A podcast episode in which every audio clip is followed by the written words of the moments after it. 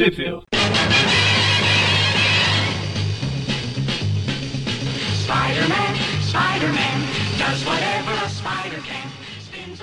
Bem-vindos a mais um Tweep View Classic. Eu sou o Maurício. Eu sou o Gustavo. Eu sou o Everton. É isso, e voltamos aqui dando continuidade na, na saga do clone, a tão aguardada saga do clone, finalmente aqui nos Tweep View Classics. O ano E inteiro hoje- agora, né? Não É, vai o ano tão inteiro. cedo disso aí. Talvez metade do outro, ainda não, não sabemos a extensão disso certinho, né? Ó, na- nas publicações da Marvel foi o que, uns dois anos? É isso aí. É, então, estando dentro desse prazo, não tem o que o pessoal reclamar. e hoje a gente tá aqui pra comentar, então, o segundo arco da saga do clone, que é o Volta do Exílio. Foi publicado ali nas revistas Web of Spider-Man 118 e 119, Spider-Man 52 e 53 e Spider-Man Unlimited número 7.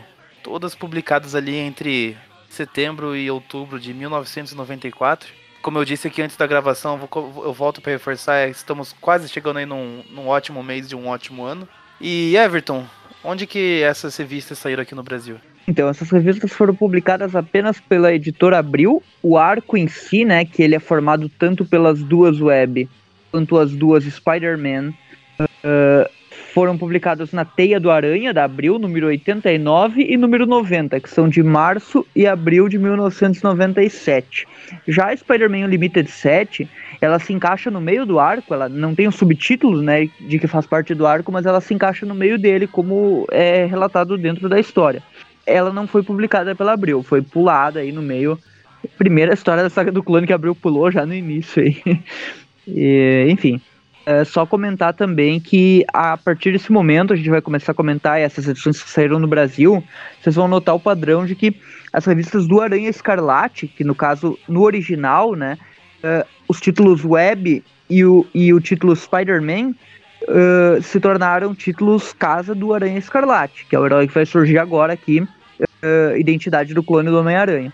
Já os títulos Amazing Spider-Man e, e Spectacular Spider-Man, né? Esses vão ficar pro Peter mesmo. São histórias do Homem-Aranha normal aí, sem o Aranha Escarlate aparecendo tanto. Já o título Spider-Man Unlimited, que a gente vai comentar nesse programa aqui também, ele é dividido entre os dois personagens sempre e tem histórias de ambos, né? Então, os cinco títulos do Aranha se dividiram aí, dois para um clone, dois para o Aranha normal e um meio a meio. No Brasil ficou... seguiu, a Abril Ah, até seguiu essa tendência, né? Porque aqui daí, ó, a revista Homem-Aranha virou a revista do Homem-Aranha Peter e a revista Teia do Aranha acabou virando a revista do Aranha Escarlate. Exato. Isso se seguiu durante todo esse período que eles conviveram aí com duas identidades, até o Ben Haley se tornar o único aí, que a gente vai chegar em breve também, daqui a um tempo. É isso aí. E antes da gente começar, então, a gente vai começar aqui pela Web 118, publicada aí na, na Teia do Aranha 89, como o Everton já disse. Eu esqueci de comentar no programa passado, uma curiosidade aí, pra quem não está com a revista em mãos, ou está, mas não reconheceu, na, na edição da Teia do Aranha 89, abriu por algum motivo, colocou o, o Ben Riley se balançando nos prédios da Avenida Paulista, em São Paulo. e eu até já dei uma pesquisada um tempo atrás pra ver se eu encontrava um motivo pra isso, né? Porque acho que a segunda capa aqui das revistas do Homem-Aranha que a gente tem o, o Aranha ambientado em São Paulo, a outra, Everton, corrija o número se eu tô enganado, é o Homem-Aranha 62? Isso aí. O Homem-Aranha, a a edição 62, o Homem-Aranha da editora Abril. Também tem os prédios de São Paulo no fundo, né? Aquela pose dele clássica do desenhada pelo McFarlane da Amazing 300 e 301. Só que em vez de estar em Nova York, ele está em São Paulo. E eu lembro que eu já procurei até o, o mês que saíram essas edições pra ver se de repente não era nada tipo aniversário da cidade de São Paulo, alguma coisa. E na época não, não achei nada do tipo.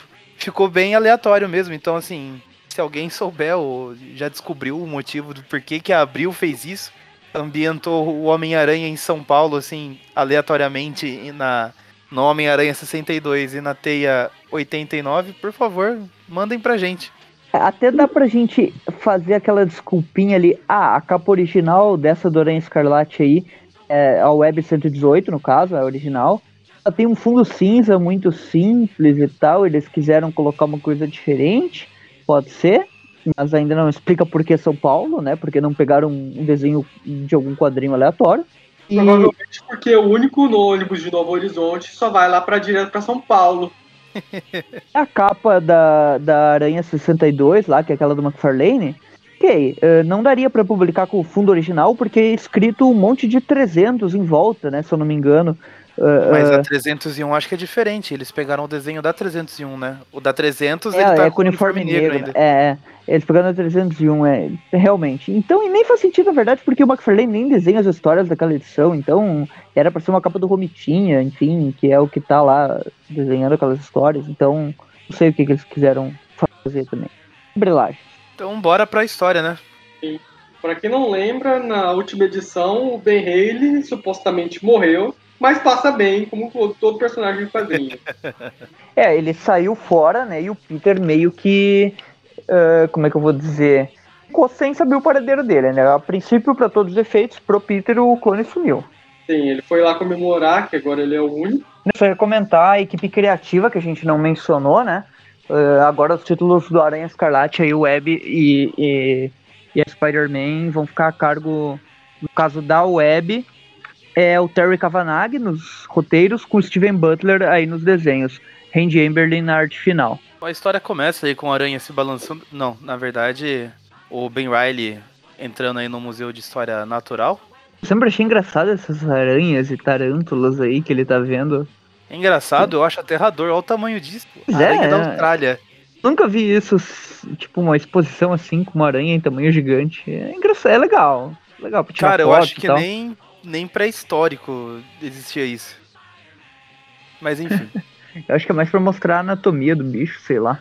Mas é legal que aqui já dá uma dica, né? Ele olha ali aquela, aquela aranha ali, tipo, fica pensando Homem-Aranha, que ele não é verdadeiro e tal, que ele é só uma cópia, fica se lamentando, que é algo que vai ser constante nessas histórias do Ben Haley, ele sempre se lamentando que eu sou o clone, que eu sou uma cópia, que eu vou morrer, que eu vou me degenerar, enfim. Enquanto ele tá lá perdido em, em lamentações, chegou o guardião do museu, falou, ó, a gente tá na hora de fechar, vambora que eu quero ir pra casa. Passa pelos Amanhã dinossauros, nesse momento o Maurício aqui já dá nota 10 pra história.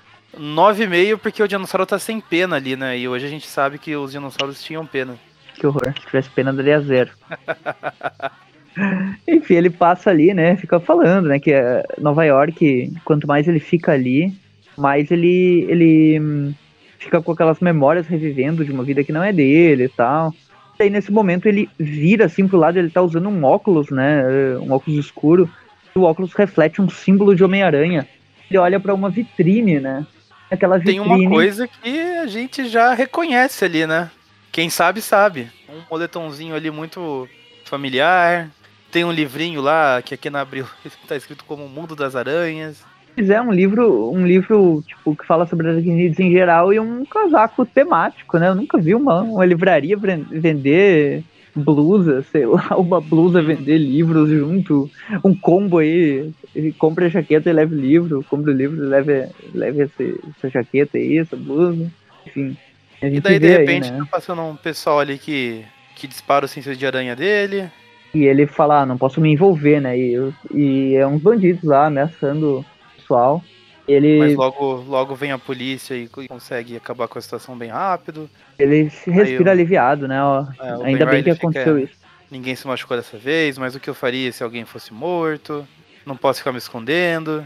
Afinal, com grandes poderes vem grandes responsabilidades. E daí temos aí o nome do, do arco, né? Da- do arco não, primeira parte do arco chama Memórias.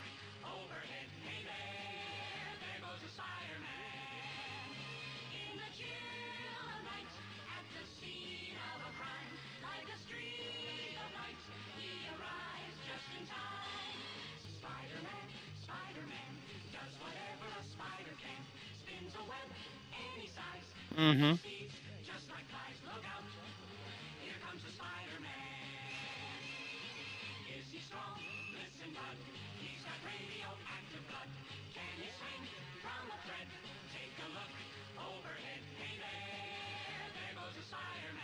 É sobre os acontecimentos do Ravencroft, né? Que, que ele voltou lá justamente que soube que o Carnificina estava causando confusão novamente. Carnificina que foi derrotado aí pelo Aranha e pelo Clone, né? Juntos ah, na edição. Na, na- no arco passado aí da saga do Clone, né? Contamos. Com uma voadora na cabeça de cada um. Exato. E o Venom tá lá, voltou ali meio que pra garantir que aquilo não aconteça. Ele provavelmente pretende invadir Ravencroft lá pra tal carnificina, né? Imagina. Enquanto isso, tem uns bandidos ali atacando os policiais. O Venom fica naquela coisa, ah, eu protejo inocentes, não sei o que. A palhaçada de sempre, né? Ele bate nos bandidos ali e mata os caras, né? Pode o carro dos caras e mata eles e joga no rio ainda. Vai embora, né? A polícia até tenta atirar nele, mas é, o simbionte defende facilmente Uhum. o Venom do, do Steven Butler é muito bem desenhado.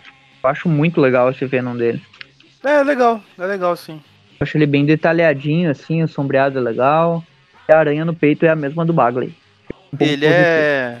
Tem os braços e as pernas bem veiudo, né? Isso daí foi usado lá no, no filme, lá do Nota Aham. 8, lá.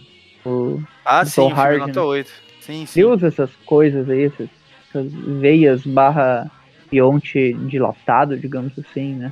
Braços e pernas. Enfim. Ah, ele continua dando umas voltas por aí, né?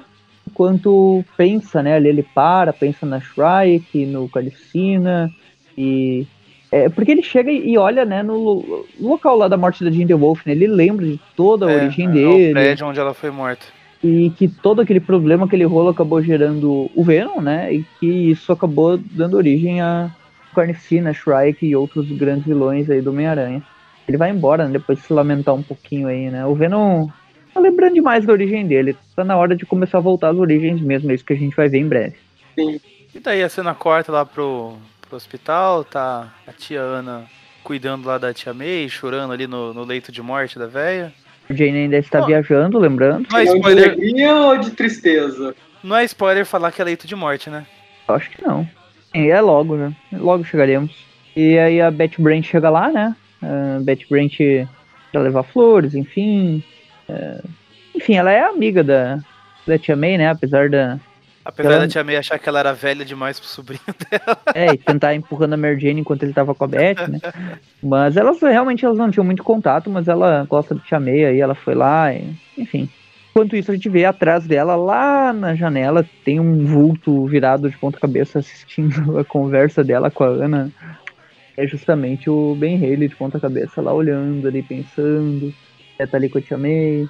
E ele vê a Betty e ele reconhece que ela mudou bastante e tal.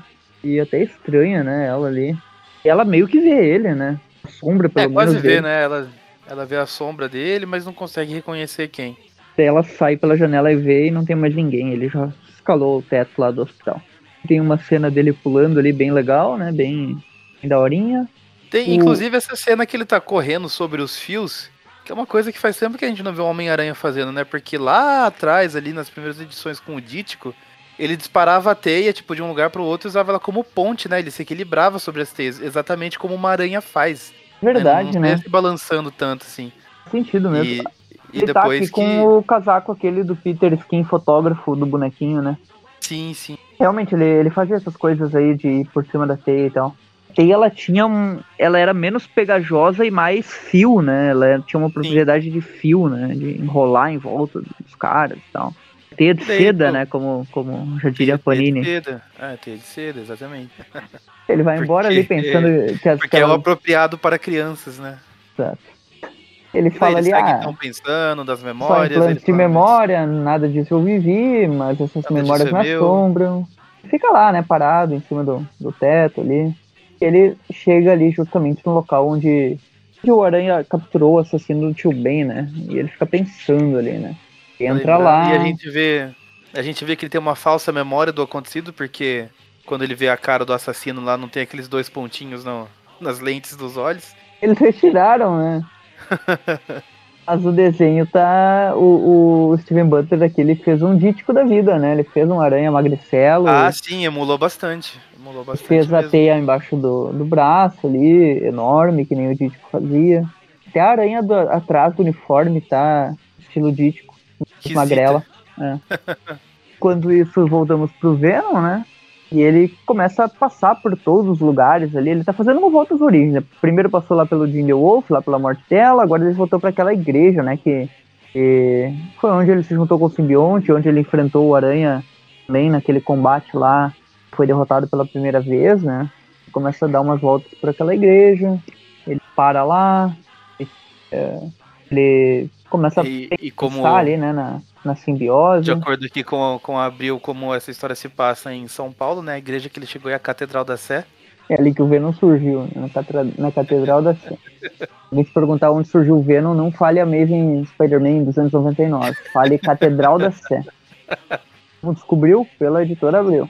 É, enfim, ele tá ali na igreja, né? E alguém vê ele na igreja, assim, alguém que tava lá rezando, né? Se esconde ali e vê que ele tá lá, né? Ah, daí ele fala ali, ah, eu sabia que se viesse aos lugares que Brock frequentaria, acabaria chegando ao Venom, né? A gente não sabe ainda, né, quem é que tá lá observando, quem é esse maluco aí que tá atrás do Quem? Venom, né?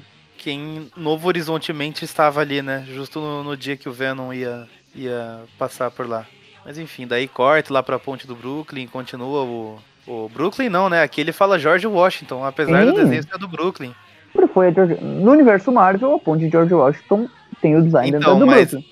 Então, o Everton, mas aí quando a gente acha que isso se resolveu, não se resolveu. Porque na abril ele fala, estou aqui na ponte George Washington. No original eles falam, ah, estou aqui na ponte do Brooklyn. Sério? Juro Nossa pra você. senhora.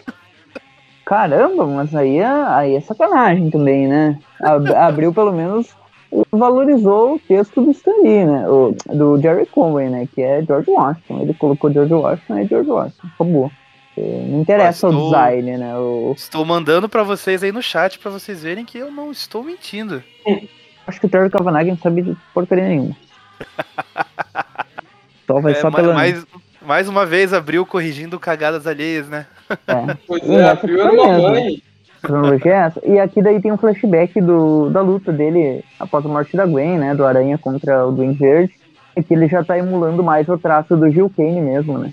É aquele duende com aquele queixo grande e tal. A Gwen, estilo Gil Kane também. Até o texto que a Abril usou foi o mesmo texto usado na tradução da teia. As mesmas, as mesmas frases que ele Ah, fala. sim, eles tinham republicado recentemente, né? Tava fresco ali na, na memória deles. Só que foram lá, pegaram o texto e jogaram aí, que é o mesmo Pois texto. é. legal quando mantém esse padrão aí, não, não faz uma tradução completamente diferente no flashback. Que ele lembra aí, né? Tem a, até aquela, aquela hum, cena clássica que termina a história, né? Reproduzida Sim, ali nos é o- desenhos. O Aranha com a mão pra cima lá, falando que vai ser vingado do Andy. Isso. Abriu até usou como capa lá na teia. E quando a gente. Quando o Ben Riley acha que não, não poderia piorar, ele vê uma mulher ali em cima da ponte, se dirigindo à beirada, e de repente se- joga. Ela se joga da beirada.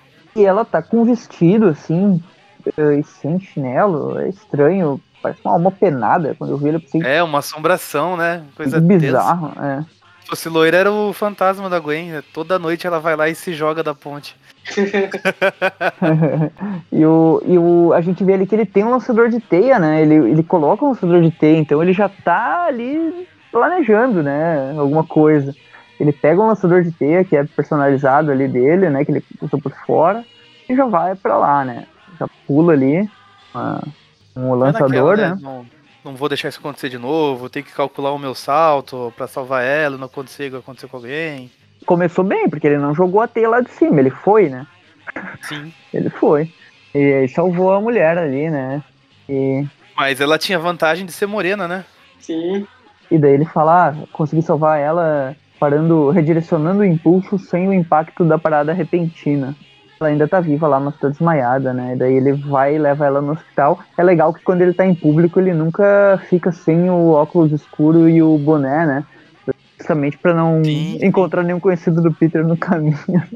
Exato. Nova York é uma cidade tão pequena quanto Novo Horizonte. A probabilidade de ele encontrar um conhecido é alta. Vai no hospital, com certeza a Tia May tá por aí, né? É o mesmo hospital que a Tia Bem tá internada, obviamente. mais uma desculpa pra estar perto dela. Ele vai lá, deixa a mulher lá, né? Uh, ela perdeu sentidos quando, quando caiu do alto da ponte, que o Homem-Aranha salvou ela, ele fala, né? Ainda jogou o crédito pro outro, né? Tá dando uma moral aí, né, pra, pro Aranha que tá precisando de moral. Daí o cara, o doutor não quer nem saber, né? Ele, Ah, você terá a oportunidade de explicar isso pra polícia, né? Tipo, o cara trouxe a mulher morrendo.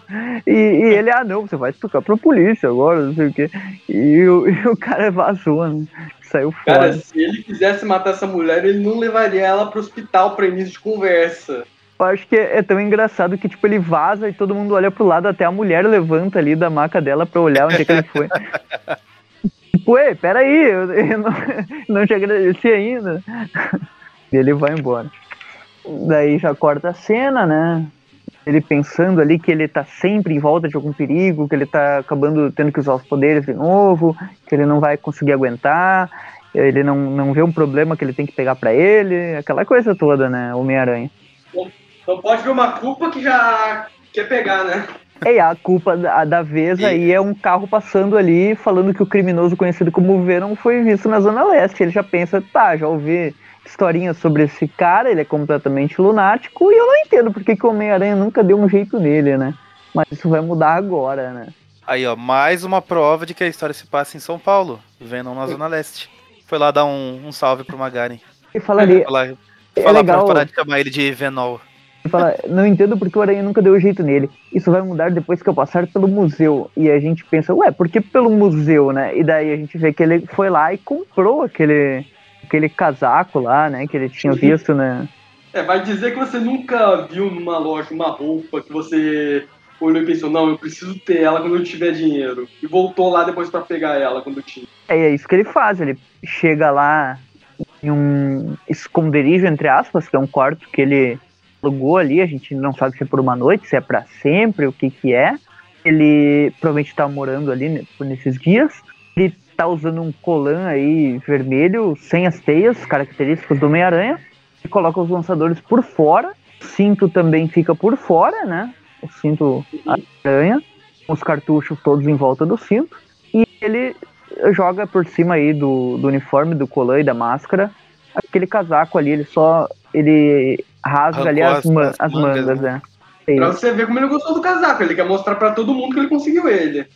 daí ele fala. Beleza, eu não sei como o Homem-Aranha deixou escapar, mas desse aqui você não vai escapar. E daí ele pula assim, tem uma splash page do, da primeira aparição frente a frente do novo uniforme aí do clone do Homem-Aranha, que ainda não tem nome, né? Mas Que eu acho legal é o- pra caramba esse uniforme. legal jogar jogo com ele, né? É, nossa, no, no jogo do PS4, inclusive, é- ele é bem bonito assim de ver na tela. Muito legal. Mas eu gosto bastante de- desse uniforme. Olha- Apesar de ser bem noventista, ter as pochetinhas ali nas canelas que não faz sentido nenhum. Acho que é pro, para, pros ferrões, né? Que ele, ele usa aqueles. Tem um, um dispositivo que ele coloca. Que ele guarda uns ferrões, né? Que a gente vai ver em breve, logo logo, na história. Mas ele usa aquelas, aqueles espacinhos ali, né? Pra guardar. E Eu não curto muito esse uniforme, mas eu realmente reconheço que não conseguiram fazer nada melhor do que ele, o Ben Haley. eu acho o segundo mais bonito, mas. Enfim, depois a gente vai chegar Uma aranha também. que pega a, a- a frente e as costas lá, com as pernas passando pelo ombro. Sim, sim. Inclusive que o Aranha do PS4 pegou aquela, aquele uniforme, a própria garota Aranha herdou aquele uniforme. O, o uniforme do Aranha do, do Ben Haley Aranha, né? Eu digo. É, eu sou mais o Aranha Escarlate. Eu, eu gosto dos dois dois, né? Eu gosto do- dos dois. E acho que antes dele, desse que você gosta, acho que antes dele ainda coloco aquele preto e vermelho do Kane, sabe? Que é o outro Aranha Escarlate. Ah, sim, o novo, Aquele né? uniforme do Aranha Escarlate é bonito pra caramba. Com a lente vermelha, né? É, é, esse mesmo. É legal, é legal. Acho bem legal também. Não Só tem acho que a, a Abril deu uma desvalorizada aqui na arte, infelizmente, porque o aranha é todo vermelho, né, escarlate, e ela colocou os prédios no fundo de laranja, que acaba matando um pouco, tipo, o contraste dele com o vermelho, não chama tanta atenção. É. Aqui na original os prédios são, são cinzas, dá um puta contraste, dá tão mais destaque pro personagem. Verdade. Tira o pontinho que a Abril ganhou consertando a cagada cronológica. Outro detalhe legal da arte é o fundo do Homem-Aranha, tipo assim, é, passado e futuro, né? Como ele era Ah, e sim. como ele virou, né? Era o Homem-Aranha, agora ele se torna esse novo aracnídeo. Agora a gente sai um pouquinho da Abril e vai pra edição da Spider-Man Unlimited, número 7, que ela se passa bem no meio do arco aí, como vai se mostrar na, na, na primeira página. Uma curiosidade é que essa Spider-Man Unlimited 7, a capa dela é uma capa nunca utilizada no Brasil, mas é uma capa super famosa da saga do clone. Que é Sim, aquela capa sim. do Aranha dividido ao meio com o, com o Aranha Escarlate. E que inclusive saiu nos ônibus lá, que, Sim. que É a capa da primeira Omnibus, eu acho. Isso aí, é. Uma capa muito legal. E, o, e aquela partezinha ali que fica o aranha pequenininho no lado, o, o balãozinho, a caixinha, aquela que fica. É a Corner Box. Corner Box, exatamente, tem os dois, né? Já mostra que o título Unlimited é dividido entre eles, né? Então tem duas histórias do Aranha e uma do clone aí, né? Ah. Igualitária. Essa, capa. Essa, essa Unlimited, ela era aquelas é, flip, né, que eles chamam, que tipo, você vira a edição de ponta cabeça, do outro lado ela começa uma história, assim. Não sei se essa aqui Sabe era. dizer? Eu não sei se essa especificamente era. Ah, o Aranha teve alguns títulos assim, mas eu não, não sei se essa era. Se era só dividido ao meio mesmo. Ah, essa capa aqui, deixa eu pegar o crédito dela, é do Ronlin, né? Ronlin. É. Isso aí, Ronlin. Ronlin e Almil Gron na arte final. O Ronlin, ele desenha muitas capas legais. A gente já comentou isso várias vezes, mas Abril sempre pegava a capa dele. Enfim, a primeira história, ela se chama Escolhas de Segundo Escalão, basicamente. né? E ele não tinha nome ainda, esse personagem, né? Era bem assim, Stan Lee apresenta o clone em... e daí escolhas em segundo escalão, né? Que é o título da história. Hum. Normalmente é, apresenta o Homem-Aranha em, né? No caso aqui é o clone, basicamente, o clone. Stan Lee virou roteirista de novela. História do Tom Lyle, Pô, né? com- agora, tem certeza? história do, do Tom Lyle, que é estranho, de certa forma, porque o Tom Lyle, ele, pelo menos na minha visão, ele sempre foi o dos desenhistas do Ben Haley, e não. Tanto que ele é o criador do design do Aranha Escarlate, que a gente comentou na história anterior, na, nessas últimas histórias aí, né? E ele foi o cara que idealizou aquele uniforme. Eh, apesar da história anterior ser do Steven Butler, o, o criador do uniforme é o Tom Lyle. E aqui ele tá nos, nos roteiros, né?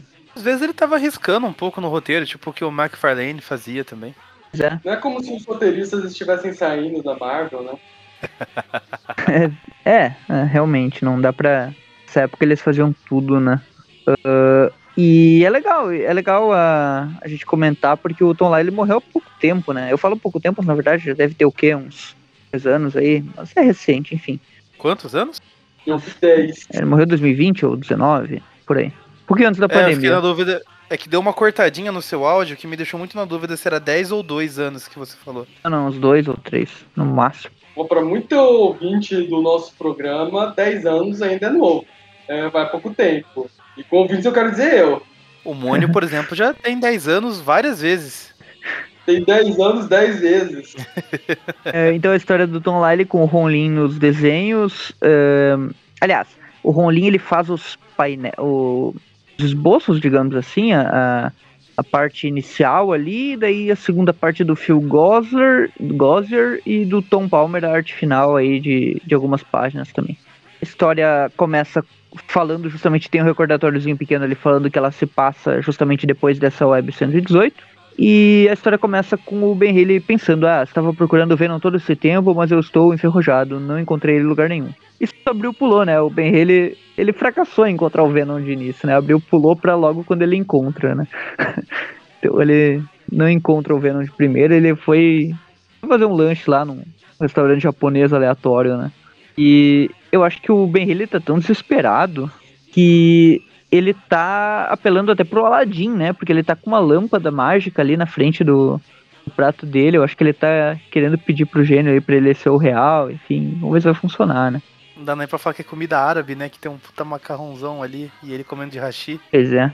E daí ele vê, enfim, ele tá olhando ali, pensando que ele não achou o Venom, ele vê um, um assalto acontecendo, né, na, na- no outro lado da rua, ele decide já estrear seu uniforme, só que como ele não tem muito tempo, ele só coloca o lançador ali, a máscara e vai pra cima. Ele bate nos bandidos, prende os caras, né, prende todos eles na teia lá, dá uma zoada com a cara deles, e a mulher ali que foi salva pergunta, ei, eu quero te agradecer, mas quem é você? Daí ele, ah, nem eu sei. Manda essa e vai embora, né? Enquanto isso, né, a gente vê um carinha aleatório aí, com uma mochila enorme, que é o Hit Gannon, que é um sem-teto, basicamente, né? Tá andando por aí, falando que não come há uns dois dias, que ele tá com muita fome, a gente vê que ele é um cara emagrecido, né? Ele pisa numa nota de Não. 5 dólares. Não por escolha, né? É. Um magro não por escolha. Exatamente. Ele pisa numa nota de 5 dólares e ele. Ah, eu me pergunto se a pessoa que perdeu esse dinheiro ainda está por perto. Não vejo ninguém. Então, vou usar esse dinheiro para comer. Justo. Daí ele vai, né? Escolhe ali um, um mercadinho, né? É tipo da uma- esquina. É uma mercearia, um mercadinho. E, e aí, galera? Beleza, ele chega lá, né? Uma comida fresca e tal. E daí o cara lá, os dois atendentes meio que desrespeitam ele, né? Tipo, o que que você tá Falando que ele aqui? fede, que é pra ele sair de lá que tá espantando clientes. Dá pra ver, né? Não tinha nenhum cliente ali.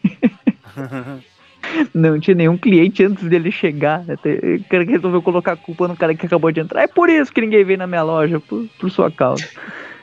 O cara, coitado ali, né? Não consegue nem comprar fala, comida, Não, mas né? eu tenho dinheiro. Daí ele falou, não, aposto que é dinheiro roubado. Meu, é muito jeito que a, a dona Florinda trata o seu madruga, né? Exato, e pior é que o pior, o que dá mais raiva é que existe gente assim. Existe, existe. Existe Meu, gente assim, né? Isso que dá. É, esses personagens são uma sátira, né? tipo esse cara aqui do, do mercado que a gente tá vendo, a própria Dona Florinda, eles são sátiras, mas assim, não é uma sátira exagerada, tipo, são sátiras de coisas que existem mesmo, né? O próprio Jameson, uma vez a gente tava falando no grupo lá do, do WhatsApp que o, o Jameson, a gente, enquanto é novo, acha que ele é só uma caricatura de um chefe de, de, no trabalho, assim, essas coisas. Mas quando você entra no mercado de trabalho, você vê que ele é uma representação real de coisas quando que você acontecem. começa a ler, você pensa que aquilo é uma caricatura do Stan Lee, mas quando você cresce, você vê que aquilo lá é um autorretrato do Stan Lee. O, no caso do desses carinhas aí, né? Basicamente é aquele, aquele tipo de gente que a pessoa não tem posses, né? Se a pessoa não tem uma boa condição financeira, ele já desrespeita completamente, né? Sim. Maltrata. E aqui a gente. E isso, olha, gente. esse maluco aí, esse carinha aí que tá destratando o sem teto aí, o Hit, ah, ele é a cara do Miles Warren, ou eu tô ficando maluco? Lembra, lembra mesmo, Esse óculos aí, o bigodão. Esse, né? Um pouquinho. parece. O outro ali é o quê? Esse careca aí parece quem. Também lembra alguém, né? Não sei exatamente quem. É, genericão, né? Um, sei Genérico. lá, um gordo calvo, pode ser muita gente. É verdade. Enfim, o cara não consegue comer ali, ele é.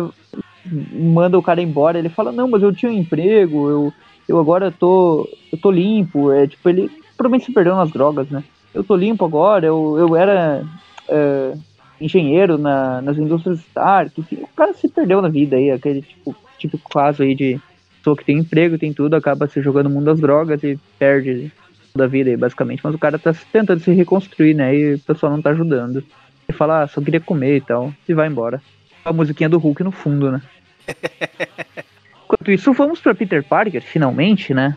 Olha, finalmente. Tá lá vendo a tia May, conversando com ela. Ela tá em coma ainda, recebendo transfusão de sangue. Ah, Não do sangue dele, né? Porque. a gente já deu problema, né? Já deu problema. Pois é. Depois você tem que sair correndo atrás de isótopos radioativos, né? Pra... Que É. isso? Não se preocupa, o que não te mata só te deixa mais forte. No caso, aquela vez quase matou. Quase, mas não matou. E Aí daí que ele tá. fica lá conversando com a tia May desacordada. Eu vou voltar, eu prometo e tal. É. Nisso vem uma sombra ali descendo, pendurado pela janela. No momento que o Peter sai, a sombra entra, a gente vê que é o Ben Haley, né? Ele começa também a conversar com ela e tal, só que enquanto ele tá abafando ali com a Tia May em coma, alguém bate na porta. O Peter voltando, né? É, Não, esqueci uma coisa. Aí depois sai. depois, Não, opa, eu esqueci outra coisa, e volta. ele fica pensando ali, eu, eu- parece que alguém tá me observando, mas o meu sentido aí não tá apitando, então será que essa sensação estranha de... Isso, isso é uma coisa que ele fala desde a primeira vez que eles se encontraram pessoalmente, né? Que o sentido de aranha não dispara na presença do Ben Riley. Exato. Enfim. Daí ela sai ali, né? Ele fala que ele tá falando em voz alta com a Tia May porque a Mary Jane insiste que ela consegue escutar mesmo quando tá em coma e tal, e ele preferiu acreditar na Mary Jane. Isso é um é relatos verídicos, digamos assim, tem gente que menciona, né, que quando saiu do coma que lembra de coisas e tal. Não dá pra saber até que ponto é verdade, só podia estar sonhando, mas enfim, tem relatos que batem e tal. Eu já ouvi gente falando que escutava muita coisa, mesmo quando tava sob anestesia, quando tava em coma, enfim. Eu já escutei, mas eu já ouvi uma história de um cara que acharam que ele estava morto, mas ele estava nesses estados. Aí, no enterro dele, ele ouviu todo mundo falando mal, falando as coisas que escondia dele. Caraca, mas ninguém fala mal da pessoa que tá sendo enterrada. Eles É. deixam pra falar depois. Caramba, porra, era melhor ter morrido mesmo. Viver no meio de gente assim. Eu não sei se é verdade, mas eu já também ouvi uma história de um cara que. Aí o Everton, que é o conhecedor da história da medicina aí, pode, pode falar se procede ou não. Mas estão ligados, tipo, paralisia do sono. Eu tive, inclusive. E é um cara. Então, e eu, eu. Foi na, na época que eu tive também a primeira vez. Eu comentei com um amigo meu e daí ele falou da história desse cara. Teve um cara que parece que ficou nesse estado assim de, de paralisia do sono. Que ele tava com o olho aberto e não conseguia se mexer, só que ele ficou nessa assim por anos. Por anos e um belo dia assim, ele voltou ao normal. Só que, tipo, por anos ele viu a família dele passando lá, vendo ele. E como ele não respondia, né? Ficava tipo essa situação da tia May, assim, tipo, a pessoa lá sozinha desabafando com ele, que achava que não tava processando nada, e falando, meu, disse que parece que ouviu gente falando que preferia que ele tivesse morto do que naquele estado, família dele chorando lá na frente dele, e ele assim, tô bem, eu só não consigo me mexer, mas estou processando tudo que vocês estão falando. e um belo dia ele voltou. Cara, esse caso em específico nunca, nunca vi. Até porque todos os relatos que eu li sobre e as experiências que eu tive, mais de uma vez inclusive, isso acontece quando a gente dorme muito ansioso, tá? Tem grandes chances de acontecer. Ah, são geralmente segundos, assim, ou no máximo um minuto, assim, não passa muito disso. Mas Pra gente que sofre, parece horas. Exatamente, é uma agonia infernal. Eu imagino que esse cara, por tanto tempo que ele ficou assim, ele deve ter chegado num estado de que ele já não, não, digamos, não, não agonizava tanto quanto no início, sabe? Porque no início é um horror pra sair. Eu aprendi a sair depois de um tempo, assim, eu, eu noto que eu preciso respirar fundo, parece que eu consigo controlar e acordar, sabe? Hoje em dia, quando eu tenho. Mas é bem ruim a sensação, quem já teve, sabe? É, eu tive duas vezes só e não recomendo. Deve ter tido umas 5, 6, no máximo, assim, mas um tempinho já agora, ainda bem que eu não tenho. Enfim, daí o que acontece é que o Peter volta ali, ah, o Ben ele escapa na hora e não vê o. Um, um não vê o outro, né? Uhum. Ah, ele se despede da tia May ali e decide sair né, do hospital. Daí tem uma página ali maior dele escalando a, a parede, né? Aquelas, aquelas meias dele ali que tá tudo sujo, né? Então, eu fiquei na dúvida se é meia ou se é um sapato branco, porque na cena que ele entra na janela ali. É, parece É. um sapato, tem até É, sol. então, tem, parece que tem uma solinha ali, ó. Tá vendo? Verdade, quando ele tá subindo o prédio aqui, tem um risco no, no pé esquerdo dele que realmente parece uma sola. É estranho, né? Parece É. que eles mudaram de ideia no meio do desenho e depois transformaram em meia, porque quando ele tá subindo ali, escalando, parece mais uma meia, né? Não, parece. Eu até voltei ali porque. porque... Ah, sempre chama a atenção quando o pessoal se preocupa com esse detalhe dele escalar com as meias e não com tênis, né? Mas aí eu voltei e eu vi a solinha lá desenhada fiquei. Sabe ué. por que, que eu acho que é meia? Porque olha aí e mais pra frente na história ele continua com essa roupa, que o tênis dele é bem diferente. É branco também, mas um tênis todo personalizado ali. Então, quando a gente chegar lá, eu vou comentar pra vocês. Enfim, ele vai pro teto do prédio, continua pensando lá na Beth, na Gwen, no John, no Jonah Jameson, ah, que ele deveria. Não deveria nem existir, na verdade, mas que, enfim, ele fazer alguma coisa. Cara, Quando ele tá pensativo aqui no prédio, especialmente nesse último painel, que fala que ele é invisível, ele tá com o penteado do Wolverine. O vento verdade. batendo, né? É. O Wolverine dos filmes que tem a versão curtinha do cabelo maluco dele lá. Que ele passa ali por uma. pela aquela vizinhança dele ali do local, aquele cafofo, aquele troço ali que ele alugou, né? Aquele apartamento podre ali. E, e, ele passa por uns marginais lá que começam a provocar ele, ele ignora os caras completamente. Ele passa por um mendigo também, que é aquele carinha que a gente viu antes, né? O Hit lá, que pede um, um trocado, né? Moço, dá um trocado aí e tal, preciso comer. O Ben ele ignora ele completamente, né? Passa reto. E ele o próprio Ben ele tá pensando, eu tô tudo com fome, eu preciso comer alguma coisa logo. O cara acabou de pedir comida pra ele, podia falar, ah, vamos comer lá. Eu também preciso. Não, dá um trocado pro cara, pelo menos. Mas ele ignorou e vazou, né? E o cara fica ali se lamentando, né? Não consegue comer, não consegue emprego, ali numa vida miserável. E ele conseguiu, dessa vez, ele conseguiu dois restos, digamos assim. Ele fala que comeu duas vezes e isso já torna um dia bom pra ele e tal. Aí quando ele lá. É bem aquelas cenas de Chaves, né? Tipo, nossa, o Chaves falou que queria ir pro hospital porque lá, num dia, quando eu fui, me deram de comer três vezes. Aí o seu Madruga olha pra câmera, engole seco. Ele vai. Esse carinha ele vai jogar o lixo ali, né? Da, do resto de comida que ele tava comendo. E aqueles marginais lá vão e começam a encher o saco dele porque ele tá fedendo e tal. Ah, você é nojento, sai daqui, tá atrapalhando aqui e tal. É, enfim, começam a xingar o cara ali e resolvem assaltar um mendigo, né? Eles pegam a mochila dele, ah, o que, que você tem aí? A gente vai pegar pra gente.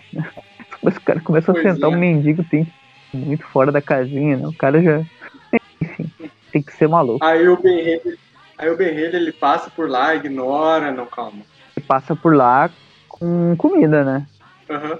E ele passa por lá, ele vê que o cara tá sendo assaltado, ele decide fazer alguma coisa, né? Mas ele não pode agir, porque senão todo mundo vai descobrir, né? Da força dele, ele só pede pros caras pra pararem, né? E os caras ameaçam ele com arma, ele decide, não, calma aí, sem tiros e tal, eu já tô saindo. Eu só, eu só queria comentar que esse cara grandão que aparece atrás do Homem-Aranha, não sei se já tinha saído aquele filme Sexta-feira, lá do Ice Cube com o Chris Tucker. Ele lembra bastante o vilão daquele filme. É verdade. Eu não sei qual é. Também Eu lembra, acho que é Sexta-feira Louca. também lembra aquele cara da diarista, né, Maurício? Ah, o, o seu Figueirinha? Exatamente. A versão marginal aí. É, aqui, ó, é Sexta-feira em Apuros. E ele saiu em 1995, veja só. Pode ser. Essa daqui é de 94. É, tá Ah, no não, 94? Achei que a 94. gente já tava em 95. Então é um ano antes ainda. Enfim, os É caras que aquele ali... outro lá que a gente comentou do, do seu Figueirinha, o Everton, ele usava aquela camisa de praia florida, Ah, é. tinha aquele cabelinho mais black, né? Ele É. lembrava um pouquinho mais. Esse daqui é só a estrutura corporal, né? Sim. Enfim, os caras ameaçam o Berrele com uma arma, o rei ele meio que não pode fazer nada, ele fala, ah, ok, tô saindo e tal, sem tiro, sem machucado, e vai embora, né? Enquanto isso, um outro cara lá vai ajudar o mendigo, né? Vai ajudar ele a se levantar. Enquanto isso, o, o Ben Haley sai correndo, né? Vai embora é, pro próprio apartamento dele. Decide pegar o uniforme novo dele aí, que ele tinha usado para procurar o Venom sem sucesso. Ele veste aí o uniforme, tem uma página dele vestindo o uniforme aí. E que nessa página inteira, antes de ele vestir o uniforme, dá pra ver os tênis dele. Então, tá meia mesmo. É. Esse é o tênis dele é diferentão. É aquelas meia com palmilha. Sim. E daí ele sai como Aranha Escarlate, né? E ele, hum, ele vê que os bandidos estão atacando, continuam ali, né? Em volta do cara que eles assaltaram e do outro lá que chegou pra ajudar. Eles só Então, descobrem que putos que naquela mochila que eles roubaram só tinha só livros. tinha livros, exatamente. Livros? Livros, ele se pergunta, né? E o Aranha, sim, aquelas coisinhas aí que, que você usa pra ler, né? o Aranha Escarlate chega falando, né? Daí ele, ah, esqueci que vocês provavelmente não sabem ler, né? E daí já chega batendo nos caras, os caras tentam dar Aí os tiro caras já mandam ele, o Ben Haley ler as balas, aí ele já fala a numeração das balas. E daí ele começa a zoar eles ali, ele faz aquelas manobras né, no poste, dá uma sequência em um, porrada em outro. Tem uma cena ali dele Ele dando um um- soco e daí virando a, o outro braço pro outro lado, lançando teia ao mesmo tempo.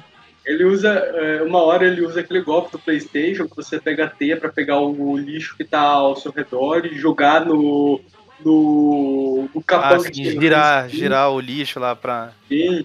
pra acertar os bandidos próximos. Ele dá esse giro mesmo com a teia, pelo que dá pra ver aqui. Só que Pra enquanto ele tá acertar lá a fazendo gracinha, Pra acertar o cara da sexta-feira em apuro. enquanto ele tá lá fazendo gracinha, um dos bandidos vai lá e faz o. O, O cara de lá de refém, né? Aí o, o Aranha Escarlate fica. Não, mas por que você não atira em mim em vez de atirar nele? Aí o cara vai lá, tenta atirar mesmo nele. Ah, nessa hora apareceria aquele cavaleiro lá da, do Indiana Jones de última cruzada pra falar que você escolheu mal. É, aí ele prende a, a boca do cara em teia e a mão também, né, junto com a arma. Ele, ó, eu não quero você ver você aqui nunca mais, sai da minha vizinhança aqui, que aqui não é seu lugar e tal, vaza daqui, né, prende os caras, a polícia vem pra levar, né. E, enfim, ele, ele fala ali pros policiais, olha só, ele já chegou com mais moral que o Aranha, porque o Aranha, a polícia já estaria atacando. Aqui ele consegue conversar com os caras, ó, eu- esses cavalheiros aí estavam em posse de algumas armas ilegais e provavelmente algumas substâncias psicoativas aí também e tal. E daí o pessoal ali agradece ele, né? Ah, obrigado. e Aí tal. pra resolver. Aí pra resolver todos os problemas da edição, logo de uma vez, já tem um quadro lá do outro cara sendo assaltado e já oferecendo pro outro cara lá um emprego. Isso, aquele que foi assaltado junto com ele lá, que ajuda ele a Aham. levantar os livros ali, ele oferece. Ah, você pode ver um emprego aqui e tal, vamos tentar te ajudar. Enfim, ele vê que o cara tem alguns livros interessantes ali, decide. Esse cara deve manjar de alguma coisa, sei lá. E contrata o cara aí só pra dar um finalzinho feliz aí pra esse coadjuvante que a gente não vai ver mais. Exato. Aí aparece ele segurando aqueles cartazes de protesto, né? Eu me livro de armas e me armo de livros. Enquanto isso, a Aranha Escarlate. queria- Eu só queria fazer um protesto nessa edição, que aqui eles mostraram quatro policiais de Novo Horizonte, não três. Um é o clone. Ah, ah então beleza, tá rolando a saga do clone lá na polícia de Novo Horizonte também. É, é legal que o policial fala bem assim: Ah, você tem algum sinal aranha aí ou a gente não vai mais te ver de novo? E daí ele fala: Ó, eu não sei se vocês vão me ver, mas o Venom vai, em breve. E daí ele vai. Aí, Ele encasquetou com o Venom, né? é, ele, pois é, ele vai atrás do Venom e aí termina. tanto vilão pra ele ir atrás, ele quer ir atrás do Venom, nosso querido protetor letal. E do nada, agora que a coisa vai ficar feia, né? Tem a splash page aí finalizando. O protetor letal, caramba, né? Que eu e a Aranha Escarlate, pô. Que isso, o Venom é, o- é aquele super-herói que salva o bebezinho e ainda dá um beijo nele antes de devolver pra mãe. É, e aí O pessoal voltamos que na. se liga nos spoilers lá fora sabe do que eu tô falando. Que daí voltaríamos pra De Volta ao Exílio, mas tem duas histórias do Peter agora, no meio dessa edição que a gente vai comentar agora, acho que Ele, aqui ele agora. ainda tá aqui? O que ele tá fazendo aqui ainda? Vai logo pra Portland, cara. A história começa com um, basicamente um empresário, né, chamado James Capostas, é o CEO ali da empresa Azteca, né, que é o nome, É uma companhia ali que é envolvida em alguns negócios ilegais, né, e onde está envolvido com negócios e experimentos ilegais com substâncias, eh, drogas, enfim, né, onde tem isso, tem cardíaco, né. Sim, com certeza. O primeiro nome que eu pensei enquanto estava falando isso foi realmente o cardíaco. Quando tem coisa da indústria farmacêutica fazendo bobagem, é o cardíaco que aparece, né. Sim. Sim. E olha só. Vamos esquecer do cardíaco, né? Meu Deus, vamos esquecer logo o cardíaco. A história ela é do Tom Brevoort, né? Com o Mike Kanterovich nos roteiros também. Bob McLeod aí nos desenhos com arte final do Randy Emberlin de novo.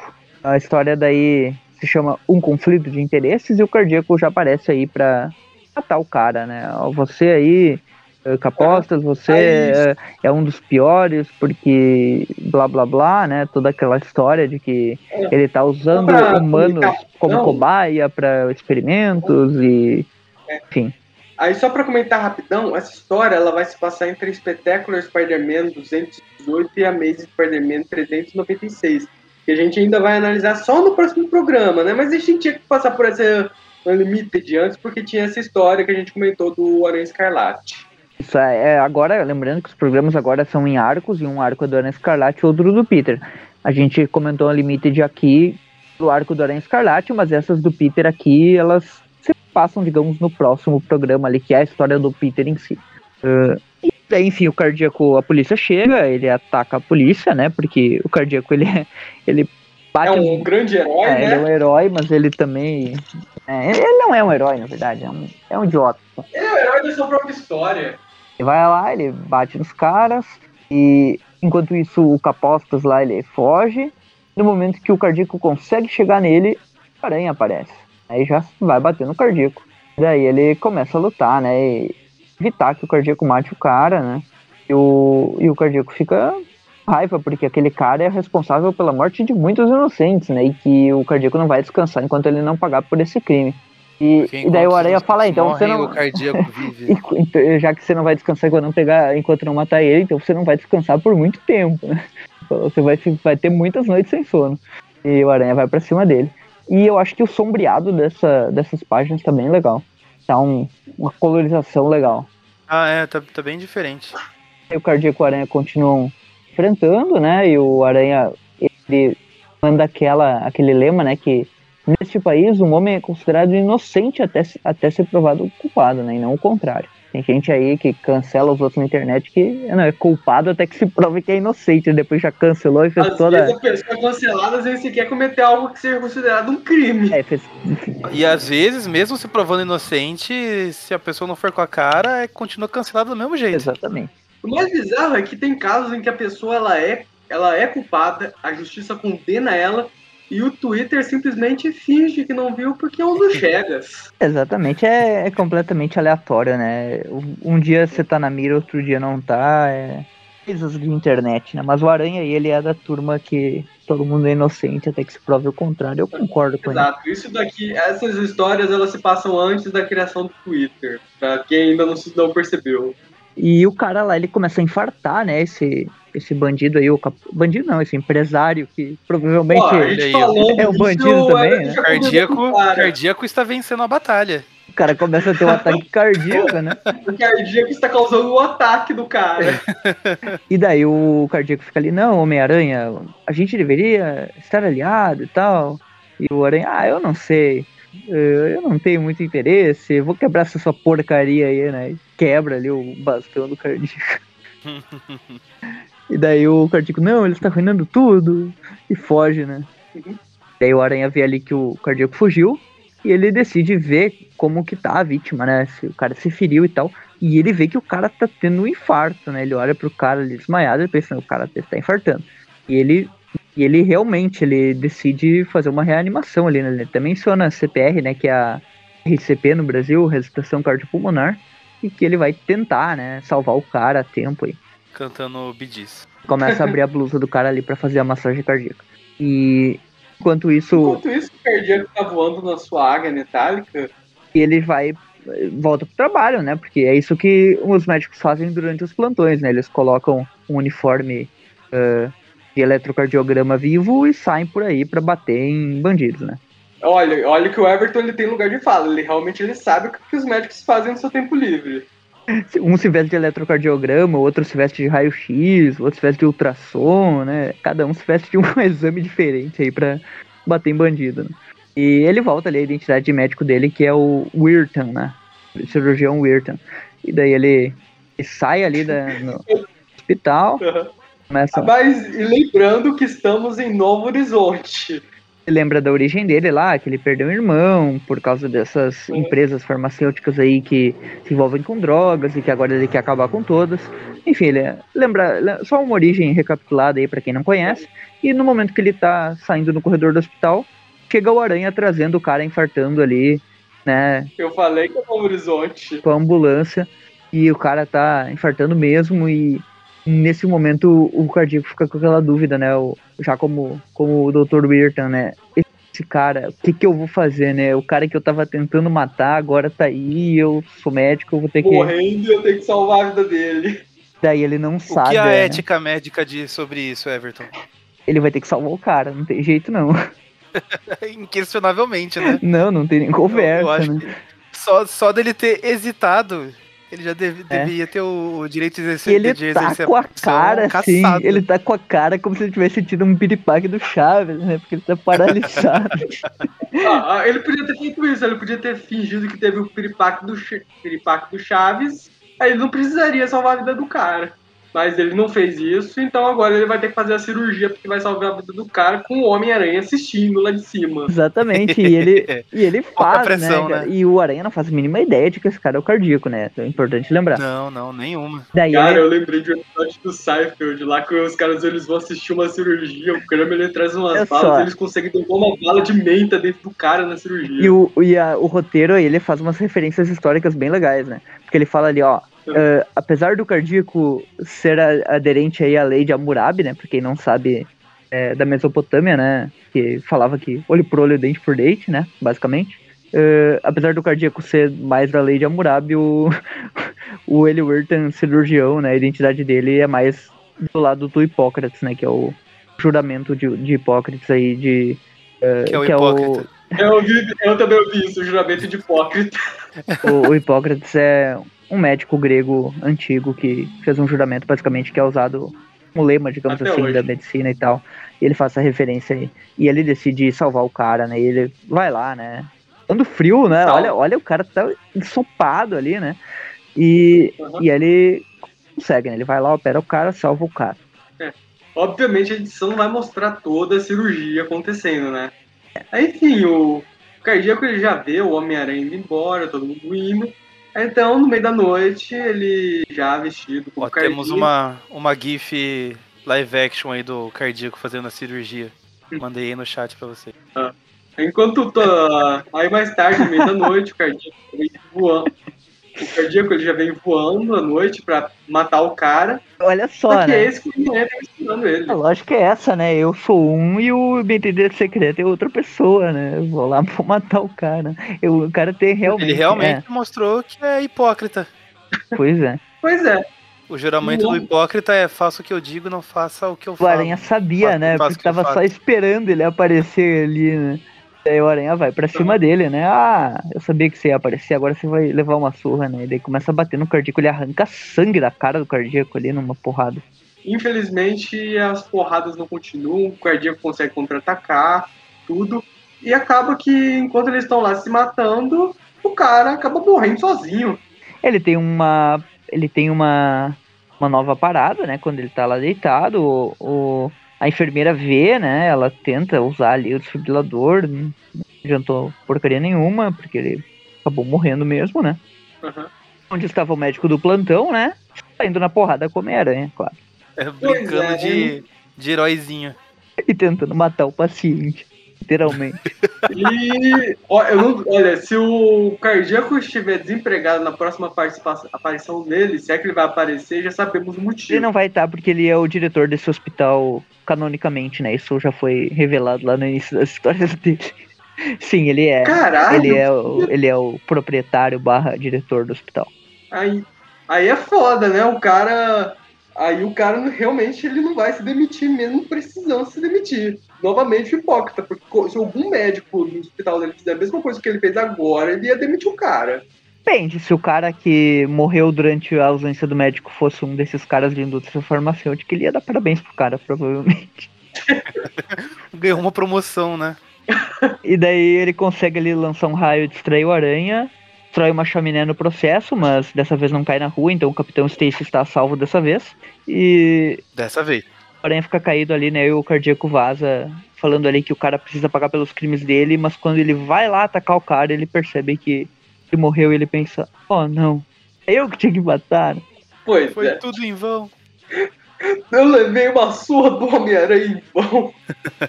O aranha pergunta onde é que ele tá indo e ele fala, ah, ah, Nada tá como. ele, ele acabou morrendo por um poder maior que o meu, que é a justiça divina, eu não sei o que.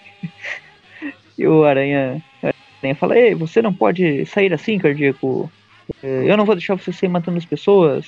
O sangue está nas suas mãos e tal. Só que ele se lamenta ali porque ele falhou. Aí né? ele deixa o cardíaco sair pra continuar matando as pessoas. O cardíaco vaza, né? E o aranha não tem como lançar teia no céu, né? Então ele não consegue seguir o cardíaco.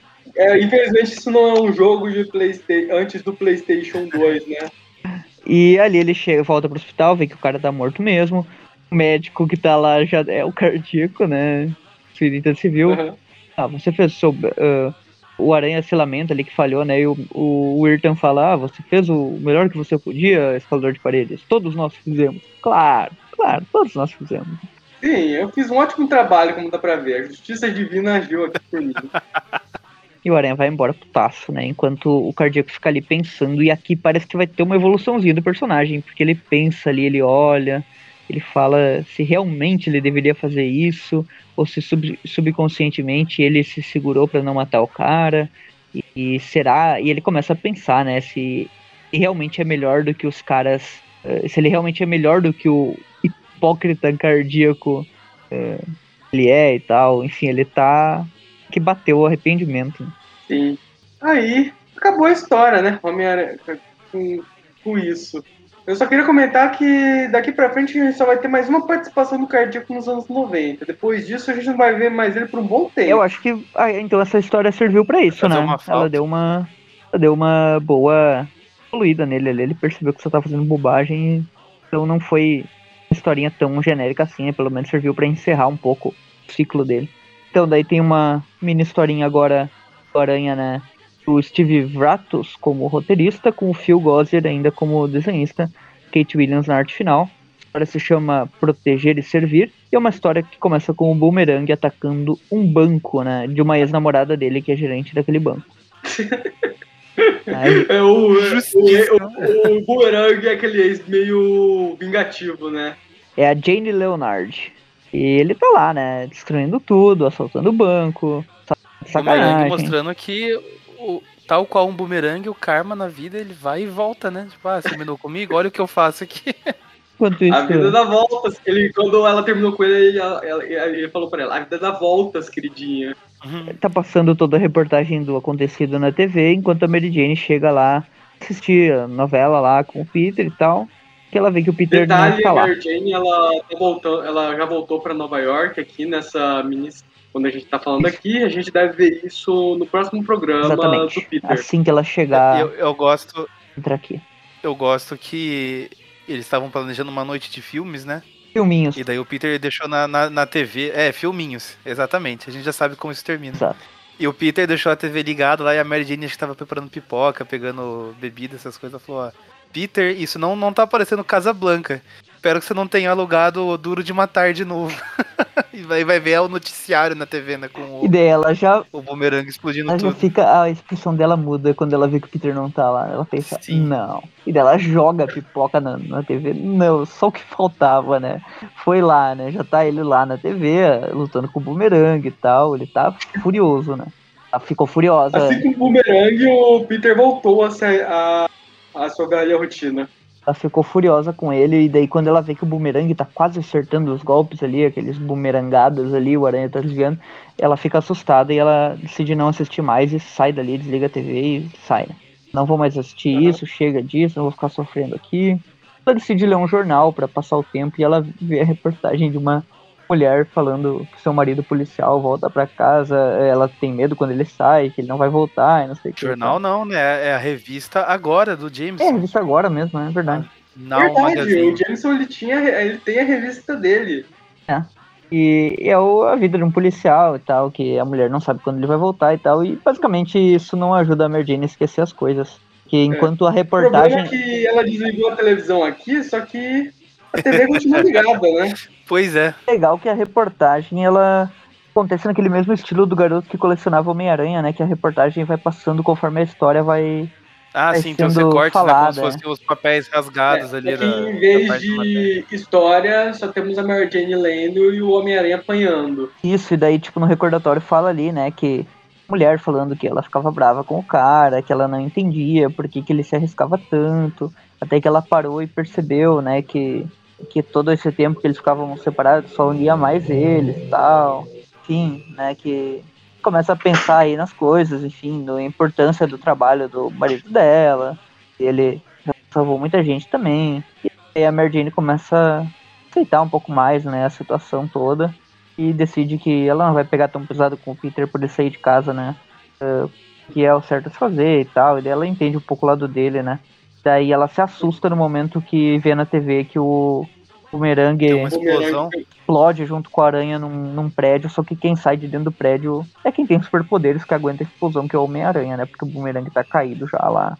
Aí ela desliga a televisão, passa-se um tempo, o Peter volta, Todo arrebentado, eles se né? beijam, aham, eles se beijam e acabou a história. Daí tem o restinho da jornal ali, né? Do final da reportagem, que sempre que ele voltava pra casa, ela dava um beijo no cara e tal, e que poderia ser o último, porque ela não sabia como seria o dia de amanhã e tal. Legal, ok. Pequenininha história. Então agora finalmente vamos voltar ali pro nosso arco inicial do Ben Haley, né? Aham. Só para comentar a capa aqui, já temos um teaser de um novo homem misterioso que surgiu no Aranha Verso, veja, Aranha Verso aqui nos anos 90, um tal de Kane. Mas quem será o Kane? Um tal de Kane? Dão Kane. É aquele doutorzinho inglês que viaja dentro de uma cabine telefônica. Ah, sim, o Dr. Kane? é aquele cara da WWE? WWE? É, não tinha um Kane da WWE? Não sei. Aí essa referência foi longe que demais. pra mim. tinha. Bom, ah, agora a gente vai pra Spider-Man 52. Começa com uma reportagem do Clarim Diário falando que o Venom voltou a aterrorizar Nova York. Daí tem um repórter ali falando que o Jameson deu a primeira página pra ele, né? E é aquele cara que a gente viu que tava na igreja do Ed Brock, né? Lembrando que essa história aqui é do Howard Mack com o Tom Lyle agora nos desenhos. É, Uhum. E o Scott Hanna na arte final. Enfim, esse cara a gente descobre que é o Ellis, né? O Ken Ellis. Novo repórter aí, já que o Lance Bannon morreu algumas edições atrás, vamos trazer um novo repórter filho da mãe, dessa vez não é fotógrafo, é repórter mesmo. E foi assim, né? Morreu o Katzenberg, vamos voltar com o Lance. Morreu o Lance, vamos voltar agora, vamos trazer outro carinha aí, né? Depois que o Ken Ellis sair das histórias, eles vão trazer o Conover aquele, enfim. Sempre vai ter um repórter filho da mãe pra atrapalhar o Peter. A gente tá em qual edição mesmo? Na Spider-Man 52. Ah, beleza. E aí o Ken Ellis ali, ele conseguiu a primeira página né, do jornal, com essa reportagem sobre o Venom que ele conseguiu. E o objetivo dele basicamente roubar o trono ali do Ben Urich, ele se tornar o grande jornalista do, do Clarim Diário, né? Que ele vai conseguir uma entrevista com o Ed Brock exclusiva, que é isso que ele quer. E aí ele, ele recebe uma, inform- uma informação ali de um, um contato dele que o Venom foi visto em tal lugar, ele decide ir atrás do Venom. E fica falando, ah, tô saindo nessa chuva, no- o mínimo que eu tenho que ganhar é o prêmio Pulitzer, mas eu não vou conseguir se eu não conseguir apanhar um táxi. Meu Deus, essa chuva, eu odeio essa cidade. E alguém chama ele, né? Ah, Meu esse Deus, uma, algum roteirista aqui É. realmente chama monólogos, hein? A pessoa ela não tá pensando tudo isso, ela tá falando isso em voz alta pra todo mundo na rua ouvir que ela tá falando. Isso é bem característico do esse personagem específico, Ken Ellis. Todas as histórias dele, vocês vão ver que ele aparece, ele tá sempre falando sozinho. Eu li uma esses dias, aleatória aí, que ele aparece, ele tava falando sozinho toda a história. Tipo, eu também às vezes falo sozinho, mas eu, pelo menos eu falo a- baixo. Esse cara fala alto. Aventura final, que eu li esses dias e eu reli ela, Ellis tá lá e ele fala sozinho a história inteira.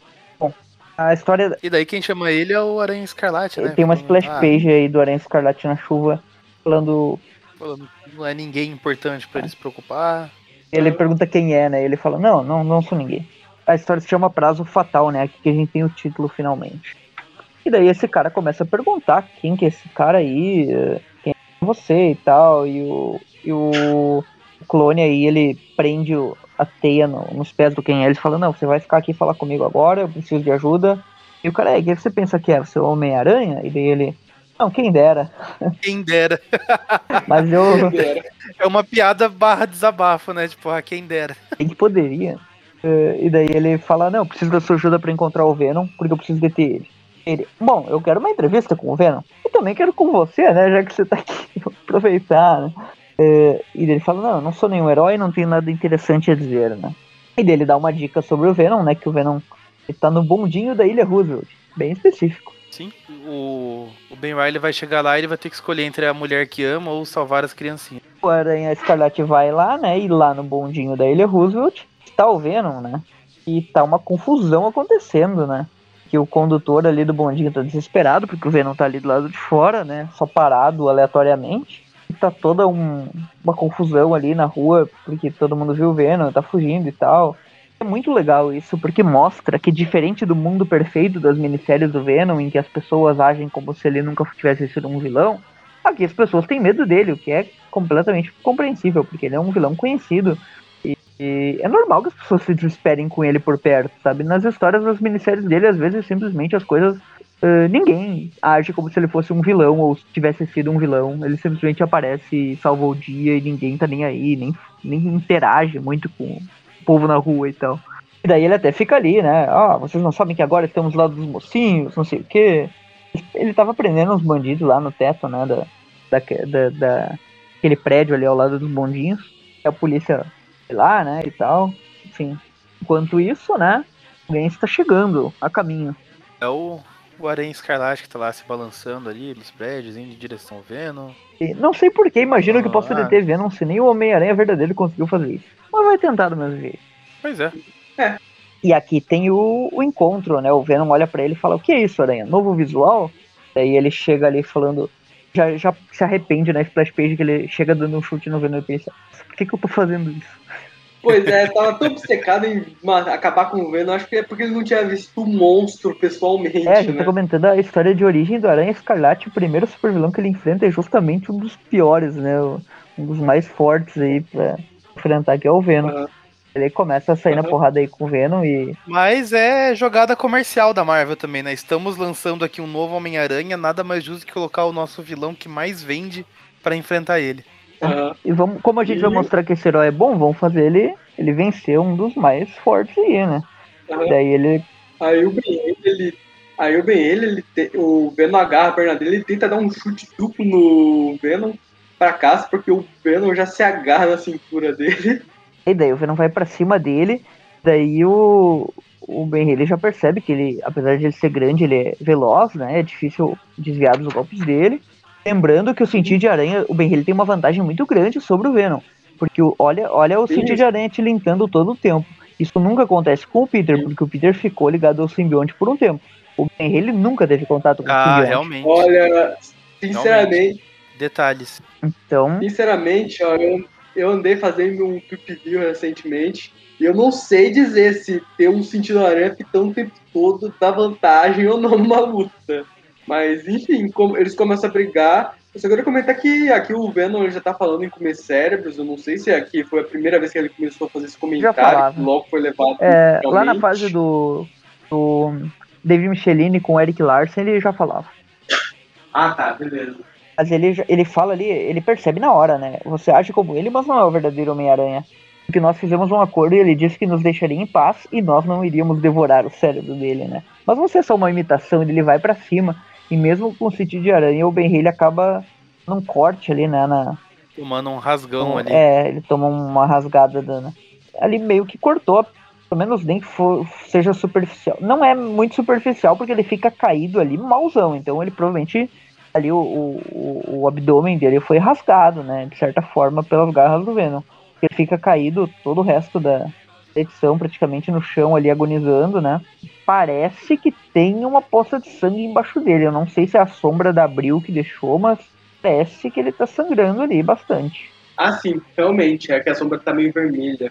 Estranho. Só que aí, como o Ben, ele parece que ele vai ser enfim derrotado. É porque o, Venom, o Venom simplesmente viu que ele não é verdadeiro e ele falou, não, vou matar esse maluco, né? É hora de morrer, né? É. Ele chega a ser uma cena de. Pensa, tá, né? Vou ma- vai matar o herói logo no início, só que, ele, Um golpe de misericórdia ali. que aí pra impedir isso aparece que né, alguém. A grito. É Scream, dona, né? A Dona Grito, Diego, também conhecida, né? Dona Diego da Fundação Vida, uma das cinco simbiontezinhas lá da saga do Protetor Letal. Ela aparece ali, vamos, Ela realmente não aparece de uma maneira completamente aleatória, porque, tipo, nem o Venom tinha ideia de que ela tava viva ainda, pra você ter ideia. E ela fala ali, a polícia já pediu reforços aos guardiões, né? Que é aquele pessoal da gruta lá. Aqueles armadurados, com a armadurinha verde lá. E daí ela, vamos, eu vou te ajudar a escapar e tal. E daí o Venom fala, opa, pensei que você tava morto, né? Você é um dos carinhas da Fundação Vida ali. É, pensei que, a gente- que estava morto, mas isso a gente vai providenciar agora, né? Eu vou, vou matar você. E aí, tirando a cima. dúvida do Everton, o próximo quadrinho lá é o Aranha Escarlate falando. Eu tô perdendo muito sangue, tenho que dar fora daqui. Ou seja, tá, É, a primeira luta não deu muito tá numa não hemorragia deu ali. muito bom, né, a primeira. O Ken Elliott já chega lá, né, no táxi lá, fazer a reportagem. Uh, ele precisa da entrevista, né? Ele começa ali, novamente, ó, o recurso aí da, da reportagem sendo escrita, conforme o Venom luta aí, dessa vez com a Screen, né, com a grito aí, a Bionte amarela. É a porradaria toda, enquanto a, a reportagem é escrita aí, né, falando do campo de batalha e tal. Os dois se enfrentam, o Aranha Escarlate, ele usa a teia para estancar o sangue e, E aí, Andrew Garfield nunca errou. e ele pelo menos salva uma pessoa num carro lá, né? E tô pensando ali que as memórias do Homem-Aranha não são suficientes para tornar ele um herói, que ele não é isso e tal, que ele é só um clone. Aí tem um cara quase morrendo ali, né? Caindo de, um, caindo de uma sacada ali, no meio da confusão da luta do Venom. O Aranha Escarlate salva ele também. Então ele já salvou duas pessoas. Ele fica se repetindo que não é herói e tal, mas ele tá salvando uma galera. É, isso que eu ia comentar, um dos traços dele é que ele é muito autodepreciativo, né? Não é nem tom de piada, ele se põe pra baixo mesmo. Eu sou só uma cópia, eu sou inútil aqui, eu sou só um clone, não sei por que, que eu achei que podia fazer alguma Eu coisa. acho que depois daquela origem que a gente comentou no programa último da saga do clone, né? Que o, o Miles Warren detonava ele a cada quadrinho diferente, né? Eu acho que ele meio que matizou, né? Assim, eu- eu não estou dizendo que ele não tem motivo pra ser psi- psicologicamente quebrado, mas é, fica bem evidente isso. Mas é engraçado que ele É ele se lamenta, se lamenta, assim, e fala que não pode fazer nada, que ele é só um clone e tal, mas ele tá salvando e ajudando as pessoas. E hoje em dia o que o Ben Haley virou é um cara que sofre e tal, e ele vira um vilão, então não, né? É muito estranho o que fizeram com o personagem hoje em dia, porque ele é o Peter Parker. Então ele não tem essa. Não tem como ele ser corrompido, digamos assim. O Peter Parker é praticamente inco- incorruptível, né? Enfim. É, sim. A Amazing Fantasy XV mostra bem isso. Mas ali ele não era. Ali ele não era o Homem-Aranha, ali ele tava virando, tava em construção, né? Mas é, Ali ele, tá, ali ele estava em construção, né? Como já do- diriam os fãs do Tom Holland. Ele estava em construção. Mas aí que tá. Nas histórias recentes do Aranha Escarlate, o Ben Haley, ele perdeu todas essas memórias do Peter. Ele só tem essas memórias fodidas dele de clone. E não são nem as memórias boas dele de clone, ele só tem as ruins. Eles queriam uma desculpa Só pra transformar ele em vilão, né? Vamos transformar ele em vilão aqui, apagar tudo de bom, transformar tudo de ruim. Enfim, ele continua salvando as pessoas enquanto o Venom continua saindo na porrada e a luta é bem equilibrada ali entre os dois, né? E o Venom só fala que quer matar ela e, e, e começa a dar um mata-leão ali na coitada. O, o Aranha Escarlate percebe que o cara lá do bondinho tá em perigo, que o bondinho vai cair no meio da porradaria dos dois. Precisa salvar, né? Ele derruba o Venom lá de cima, né? Com um ataque pelas costas. E no momento que o Venom cai no rio, a, a simbionte ali reclama, né? Não, você deve. é, o Venom não pode morrer, ele precisa nos ajudar a controlar o nosso outro. E daí o Aranha Escarlate, controlar? Você deve estar zoando, né? Que você foi controlar essa porcaria, né? E o Venom não tá nem aí, né? Ele, ele ainda quer matar a mulher, né? Porque ele lança a teia lá na simbionte amarela e puxa ela junto, né? E os dois caem no rio. Ele puxa ela e fala, é assim que controla, né? E puxa ela pro rio. Não, e, e é legal que ela é toda racional, né? Ele precisa nos ajudar a controlar o outro e tal. E o Aranha cara, você tá brincando, né? Você tá falando com um cara que dá ouvido a vozes interiores que nem mesmo são reais. Então, tipo, tá pedindo ajuda pra um louco, né? O Venom é um louco. Isso daqui é um tapa na cara daquela galerinha que fica, não, o Venom é um, é um grande herói, protetor letal, não sei o que, minissérie, papapá. Ele, aqui o Aranha Escarlate tava falando das verdades, né? O Venom é só um maluco. Eu adoro ele como vilão, porque ele é um maluco. Mas aqui ele tá. É, numa história de 30 anos atrás, né? O personagem estava em evolução ali, o Everton. E acho que ele atingiu o auge da sua evolução com o Donny Deve Cates. ser- Não, eu pensei que ia ser com o filme que ia falar, né? Menos pior do que Donny Não, o Cates. filme é uma boa representação. O filme é uma boa representação Donny Cates, do, do personagem. Mas Ed Brock, ele é louco, ele continua. Mesmo quando ele é herói, ele é louco. Quando ele é anti-venom, ele é louco. Ele não bate muito bem, isso, isso eu acho que sempre ficou bem claro. Enfim, o Aranha Escarlate, ele O- salva o cara lá, né? E O Everton, acho que ele vai curtir mais a versão do Venom do Zeb Wells. qual delas? A que tá aparecendo agora lá na tá, Dark não, eu Web. só conheço as fases do Zeb Wells lá, da, do Novo Dia lá, não, não, não li a nova.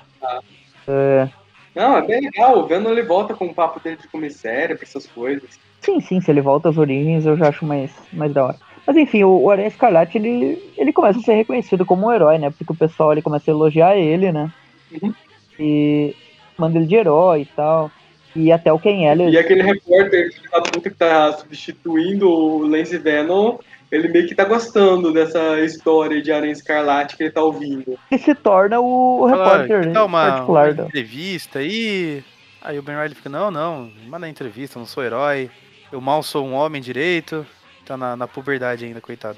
Vai embora, né? Mas o Ken Elliott ele se torna meio que daí- um fanboy, né? Aí ele quer, ele quer reportagem, ele quer o Aranha Escarlate. Não, É, que- é igual aquele. E, e ele batiza daí o, o Aranha Escarlate, né? Que ele fala: Ah, é a minha responsabilidade escrever a história sobre o mais novo herói fantasiado, chamado Aranha Escarlate. Ele inventou, né? O cara é criativo. Pois é. Legal a fala do Aranha Escarlate antes de ir embora, né? O pensamento dele. A queda no rio só deve ter retardado esses dois um pouco. Mas isso não é mais problema meu, porque eu vou embora. Isso não é mais problema meu. Essa frase dá problema, né? Daí tem o Venom saindo lá do rio sozinho dessa vez, né? Ele falando que no recordatório ali que nessa noite ele fez dois novos inimigos: o falso Homem-Aranha e a simbionte fêmea. Que antes que a noite terminar, ele vai matar os dois, né? E vai continuar na próxima edição. E a gente continua na próxima edição aqui. Web 119. Agora a gente vai pra Web 119. Voltamos pro Terry Cavanagh com Steven Butler e a história se chama Ecos do Silêncio. A história começa com o Ben Haley todo ferrado ainda, com aquela teia estancando o sangramento dele. Ele tá bem detonadão, né? Chega no apartamento dele. Ele, tá, ele ainda tá reclamando, né? Que o ferimento que o Venom fez ali tá doendo pra caramba, mas que agora ele vai usar. Pega as mangas, né? Que ele rasgou da, daquela. da jaqueta dele, azul ali, e usa elas pra estancar o ferimento, né? Um torniquete. Ele decide, precisa avisar um médico e tal, e ele menciona ali o Dr. Trainer, né? Acho que é a primeira menção ao Seward Trainer, né? Que é um médico aí, amigo do Ben Haley, que a gente vai conhecer em breve. Não tinha sido mencionado antes, né? Não, não que eu me lembro. Legal, tá aqui a primeira menção. Daí ele avisa o Trainer que ele precisa ir embora antes que ele morra, ele acaba desmaiando, né, pela hemorragia. Alguém, Quem encontra ele é a Meizinha, né? Pelo cabelo ali. parece mesmo um pouquinho. É morena, aliás, a meia é morena, mas esse cabelo mais azulado é aquele moreno mais, aquele cabelo preto, preto mesmo, né? Sim, sim. A, a meia É castanha. parecido com o do Peter. Uh, e daí essa moça, né, ela encontra. Ela é uma moradora, né? Ela é do 614, ali da, do lado, né, do bem. E ela vê esse cara caído, né? E ela vê que ele tá sangrando e decide levar ele pro médico, né? E ela se apresenta ali como Gabrielle Greer, né? Que é a primeira das moradinhas aí do Ben Haley nessa fase dele. Ela vai aparecer mais algumas vezes. Voltamos pro Venom. Aquele Venom do, do Steven Butler com aquelas veias barra aliências ali na- nos braços dele, né? Ele chega lá. Ele tá querendo encontrar lá o falso aranha, que quer se vingar dele. Vou perguntar pro Parker, né? Que jeito jeito. de chegar na casa do Peter é chegar quebrando tudo, né? Pois é, né? Não é como se a esposa dele tivesse traumatizada com, com o Venom. E procura a Mary Jane, inclusive, né? E é, ele é desrespeitoso ainda, caramba. Ele fala assim: ah, ele não tá aqui, nem mesmo aquela ruiva deliciosa. Caramba, meu. Segura um pouco aí. Ele é louco, cara, já falei. Ele fica se lamentando ali com raiva e ele decide deixar um recadinho, né? Ele decide invadir a casa da Tia May e ele faz uma chave simbionte, né? Pra a casa da Tia May. Ele respeita, ele não sai quebrando, ele vai com a chavezinha Pois é. simbionte ali, né? Entra ali, não encontra ninguém. O que que tá acontecendo? Onde estão os Parkers, né? Fica ali se lamentando. Vamos pro hospital, né? Clínica São José, segundo abril. que não sei se existe em São Paulo essa clínica São José. Vou jogar no Google aqui, só pra vai com que, né? certeza, com certeza. Tô, tô abrindo aqui agora. Google, Clínica, São José, Porto Alegre aqui, pelo que eu vi. São Paulo. Centro Médico São José em Cerquilho, Santa Casa. Porto Alegre existe uma literalmente, Clínica São José. É, aqui só tá aparecendo Centro Médico É São Hospital São José, tem também São Paulo. Olha só, abriu José. fazendo Ó, Clínica, Clínica São, São José tem. Enfim, ele tá lá, né, com a Gabrielle Greer, que levou ele lá, né? É, ele está dando, dando uma sutura ali, o médico, né, na, no ferimento dele. Enquanto isso, uma enfermeira está sendo completamente antiética, falando sobre os pacientes. É, o repórter aleatório, né, que é o Ken Ellis, né? Ah, o Ken Ellis, estou ligando aqui da Clínica São José para falar sobre a recompensa que ofereceu. é, O cara já tá oferecendo a recompensa para quem encontrasse um cara com ferimento do lado esquerdo do estômago. Então, o Ken Ellis, ele é ligado, né? Ele percebeu que o cara tava ferido ali, ele pensou, não, a identidade dele, ele vai ter que fazer alguma coisa, algum procedimento médico aí pra arrumar esse, esse ferimento. Então, alguém que aparecer com algum ferimento nesse local só pode ser o Aranha Escarlate, né? Ele conseguiu a informação ali, né? Ele ofereceu uma recompensa, né? Quem, pra quem, quem trabalha em hospital aí, se chegar um cara com esse ferimento aqui, me chame. Ele vai atrás da entrevista. Ele vai atrás, pega um táxi e a gente vê que tem uma figura espreitando ali no topo dos prédios. Ela tá usando a camuflagem do simbionte, né? Sim.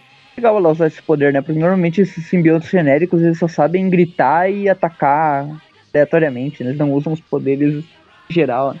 Bem, ela tá querendo aprender a controlar, né? Pelo que ela falou na última edição, mas ela já tem uma ideia aqui de algumas coisas. E ela fica falando que depois da luta do Venom ficou mais difícil controlar o simbionte dela, que ele é o único que pode ajudar, e ela precisa encontrar ele. E daí ela tá seguindo o Ellis justamente pra encontrar o Venom. Exato. E ela não nega que é filha do Carnificina, porque nesse quadrinho inicial ali, se tirar esse cabelão dela, o rosto do simbionte dela é igual ao Carnificina. Com certeza, igualzinho. Aquele, aqueles igualzinho. dentes. Cara de um, focinho do outro. aqueles dentes, tipo, simbióticos, né? Sem ser dente branquinho igual do Venom, né? O dente Aham. preto e, e com a lente da. lente, entre aspas, com aqueles olhos ali do Carnificina. Né? Enfim, enquanto isso, né, voltamos agora uh, a um lugar longe dali, né? Alguém sombras oculto, né? Parece ser um chefe do crime, né? Com, a, com o rosto oculto pelo um jornal. Os capangas estão falando ali que tá tendo uns problemas ali, né? Na, nos territórios deles, né? Dos criminosos e que a pessoa que tá uh, invadindo ali a, a aquele local um, que quem tá invadindo ali uh, disseram que quem tá invadindo é esse tal de Kane, né? Fala ali eles decidem, ah, já que você não quer ajudar, então, né, matar esse maluco aí, né. Aqui a gente tem a estreia, né, do personagem. É que ele tava lá oculto lendo o Clarim Diário, justamente a reportagem que fala sobre o, o Aranha Escarlate, né, o novo Homem-Aranha. Exatamente. E daí a figura se revela. Ele bate nos caras, derrota dizer, todo mundo ali. Se revela pra gente que sabe, né? Aqui na história, quem tava lendo na época não, não sabia ainda. Mas é uma figura aí cabeluda, com o rosto oculto nas sombras capa rasgada. De um jeito bem forte. É. Ele bate nos caras e ele trava assim a mão dele na cara de um e fica a marca daquela mão dele, rosto dele, né? A marca de Kane. Hum. Ele fala tem um negócio mais importante a tratar, né? E a gente vê que ele tava lendo justamente a reportagem do Ken Ellis. Qual a ligação do Aranha Escarlate com o Homem-Aranha? Né? O cara já tá fazendo ilações aí, né? Falando em Homem-Aranha, o Jameson já deu a primeira página para ele. Sim. E volta lá na, na clínica São José, o, o Ben Riley tá se recuperando ali. De repente o sentido de aranha dele dispara e ele vê que é o Ken Ellis chegando lá perguntando cadê o cara que tá com o lado do corpo machucado. A enfermeira disse que ele deu entrada como John Smith. Imagina se ele chegou no hospital dando entrada como Felipe Smith. Chegou transtornado, né? Imobilizado lá, falando do braço dele e tal. Guarapari Búzios, minha arte. Clínica São José. Tabu. Enfim, o, o Ben Haley ele já tá. Lá, os curativos ficaram perfeitos e tal, ele já tá bem. Então quer dizer que aquela recuperação acelerada aí, né? O pessoal do Omelete Já é... está bem, já está bem e já está Rayleigh. É.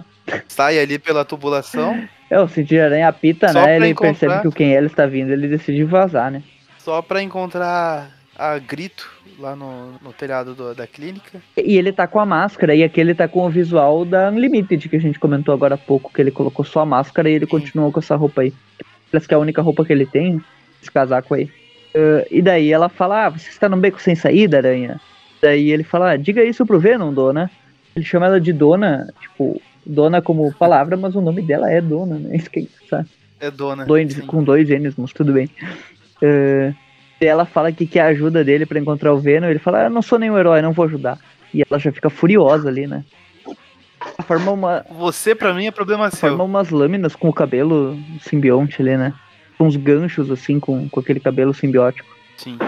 Enquanto o Aranha Escarlate tá pulando do prédio, né? Ele tá. Ele pula ali quebrando aquelas rochas que ela derrubou, né? Pra evitar que caia na cabeça de uma pessoa. E ele consegue evitar, né? que um cara ainda tomou uma pedradinha na cabeça.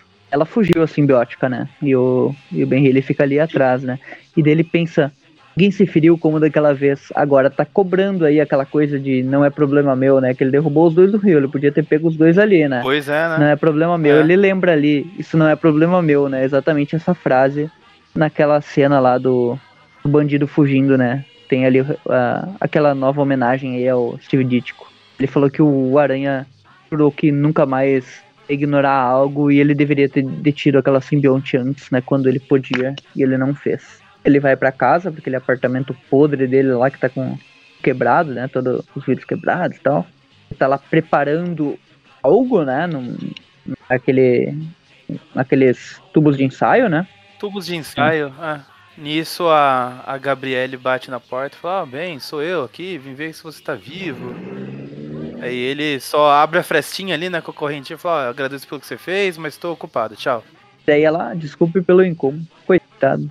Pois é, né? Salvou o cara, ele tá agradecendo, abriu a porta direito. Né? Enfim, ele tá ali, né, preparando, ele, a gente vê que ele tá com uma bolinha, uma esferiazinha na mão, assim, uma bolinha de teia, né? Uhum. E ele separa ali os lançadores, tem todo um projeto desenhado, uma coisa diferente. que ele fala assim, né? Parece que eu não estava preparado para enfrentar Venom e sua companheira na última vez, mas agora ele tá pronto, né? E ele tá pronto, louco para acabar com todos os simbiontes dessa cidade, né? Temos aqui Ben Haley, exterminador de simbiontes.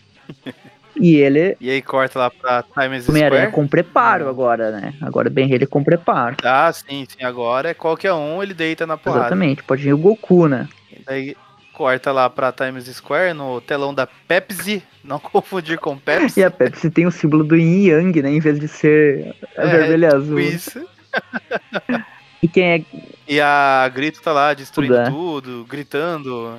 liberando Até que ódio, o Venom né? aparece. Venom, O Venom aparece, dá uma voadora nas costas dela e começa a essa luta, né? splash page dele segurando o simbionte pelo cabelo e dando uma porrada é muito legal. Pose que ele. Ela falando que precisa dele, e ele falando que não vai ajudar coisa nenhuma. Se ele pega ela assim. Quem disse que isso é problema meu? Pega ela, tipo, olhando assim. No, na, assim, rosto, cara a cara, né? E ele com aquele sorrisão. Tá muito parecido com o Venom do Tom Hardy do filme. Sim, e começa a arrancar o simbionte dela. Essa cena é muito boa. Que ele, cara, Só o Venom voltou a ser o Venom, né? Porque ele fala assim, a, a gente não interessa, não interessa pra gente o que, que você quer da gente. A gente só quer separar você do seu simbionte. E a gente tá farto de aranha simbionte atazanando nossa vida. Aqui ele voltou a odiar o aranha, voltou a odiar o simbionte, enlou- enlouqueceu completamente. Ele tá matando a coitada ali, arrancando o simbionte na força, né? Destaque, destaque pra frase, né? Estamos fartos de aranhas e simbiontes de todas as formas atazanando nossa vida. Coitado, se soubesse o que aconteceu hoje em dia, estaria enojado. Não, e é legal que ele tá fazendo isso eh, e, a, e a coitada tá ali, não, por favor, tá, ela tá sendo separada daquela, daquela simbiose e o Venom tá com um sorriso sádico falando pra ela não implorar, mas assim com cara de que tá aproveitando. Cara, esse é o Venom que tava faltando, sabe? Aqui voltou o Venom depois de um. Olha, acho que desde a Carnificina Total ele não agia como Venom de fato, né? Como vilão, e agora ele tá malucão aqui, ele tá raiz, digamos assim, né? Voltou a ser o Venom do David Michelin.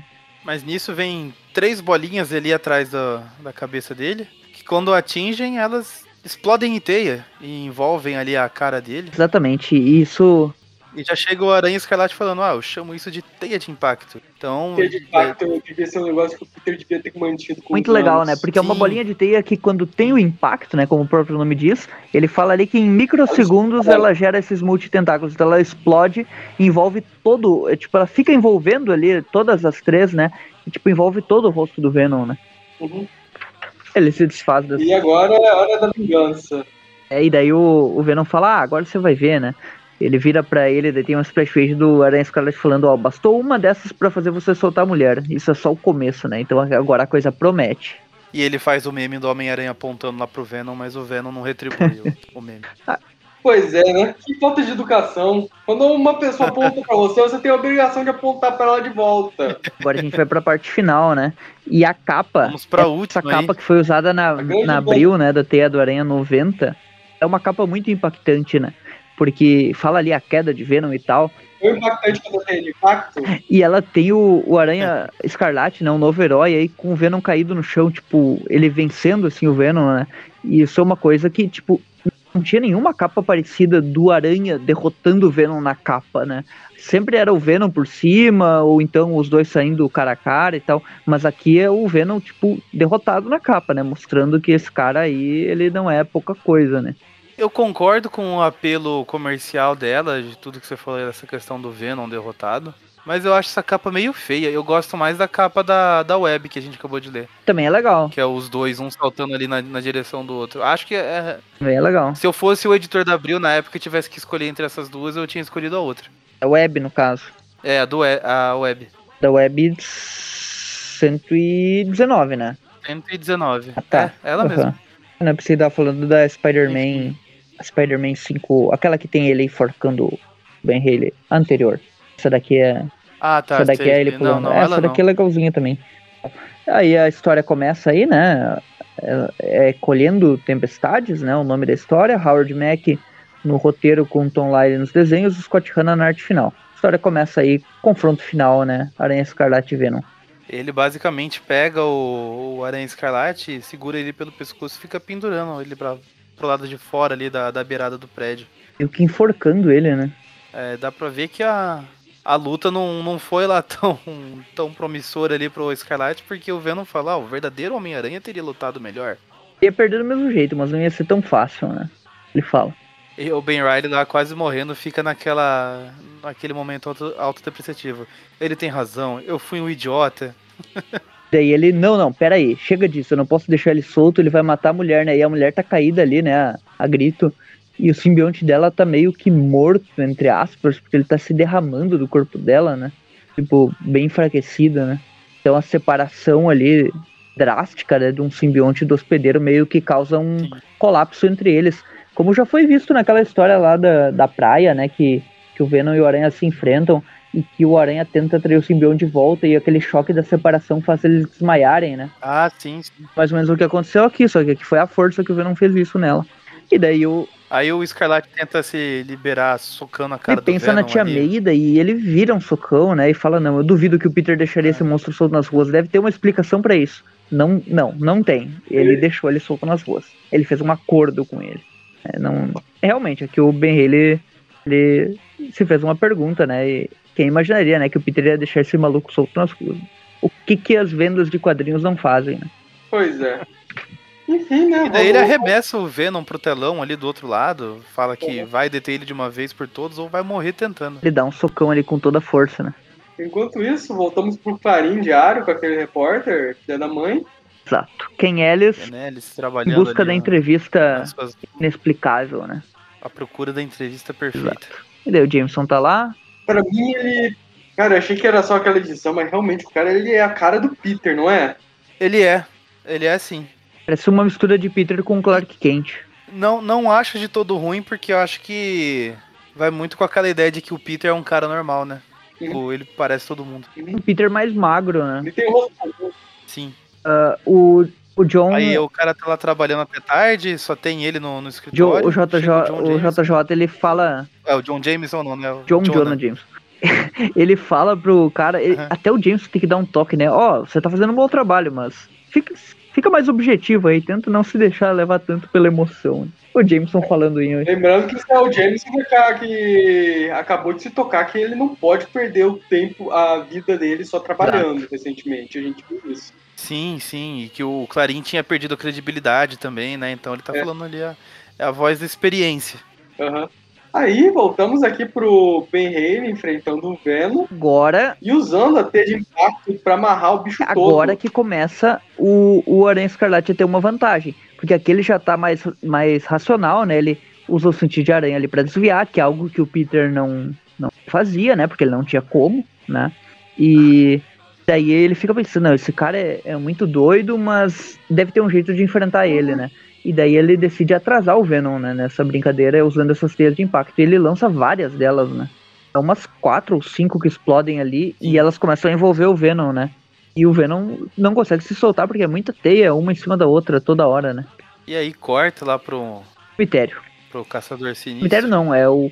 é, na verdade é o jardim ali, a É a mansão, do mansão Craven, né? do onde ele tá. Craven, né? Os jardins do Que mansão. já o Craven é Tá o caçador, né?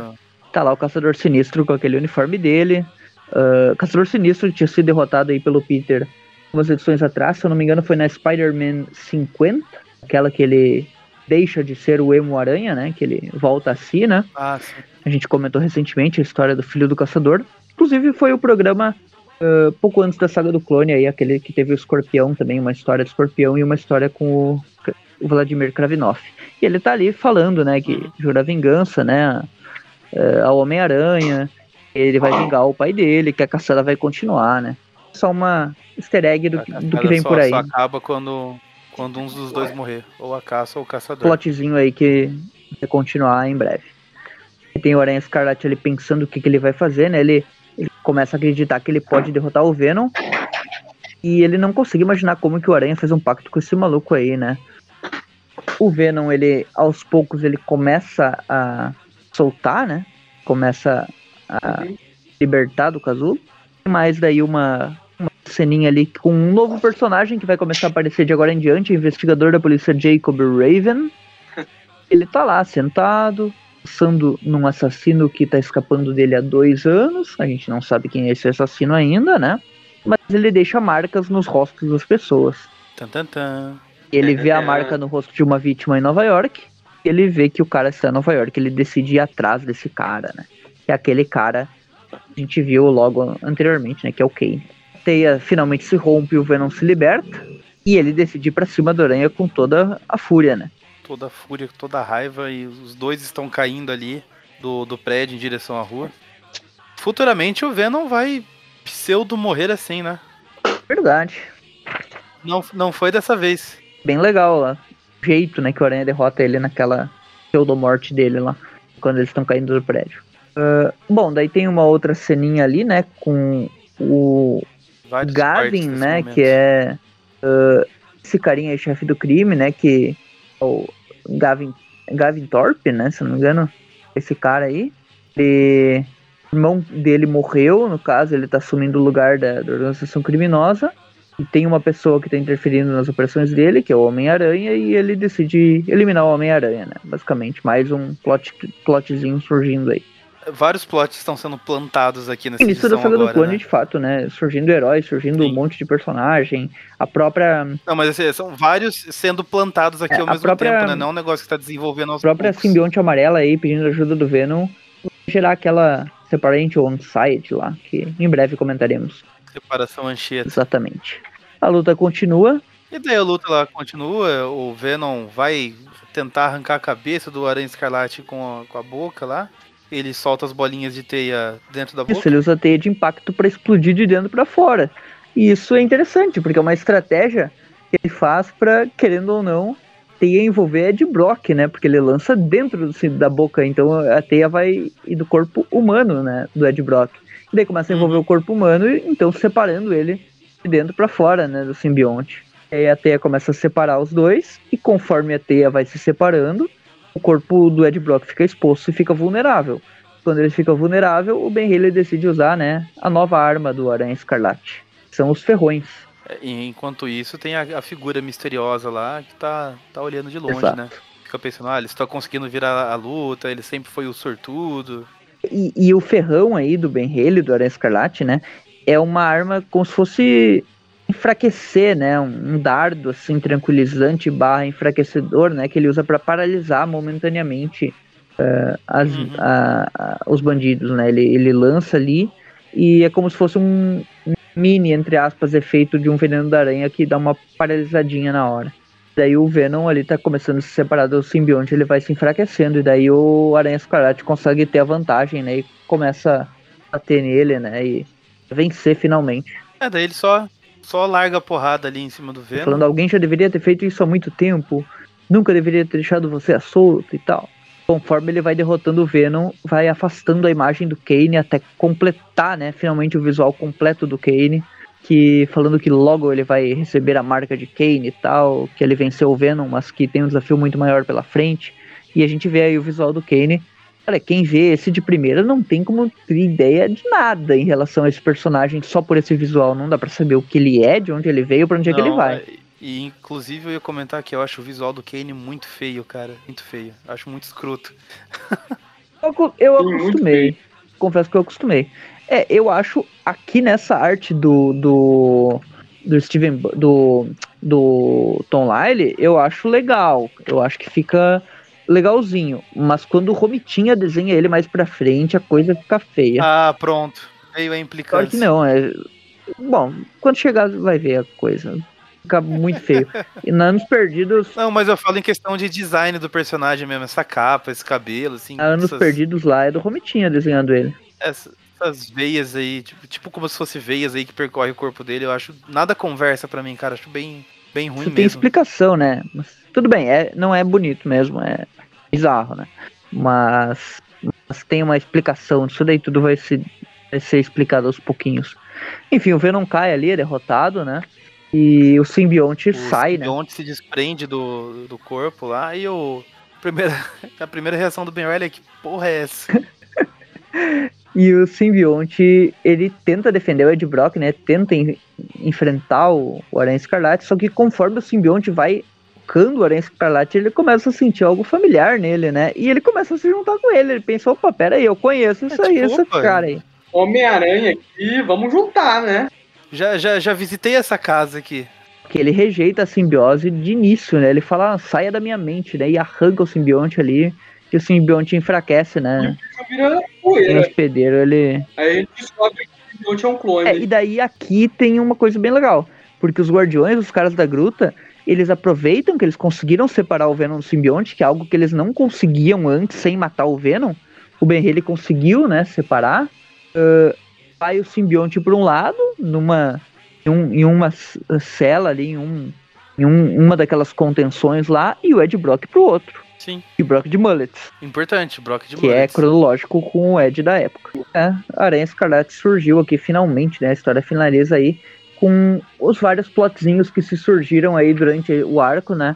Ali atrás, né? Meio que dando dicas, né? O Caçador Sinistro, o Kane, aquele, o Gavin, aquele, né? Chefe do crime, o Ken Ellis lá, repórter, e o Jacob Raven, que é o detetive aí, policial.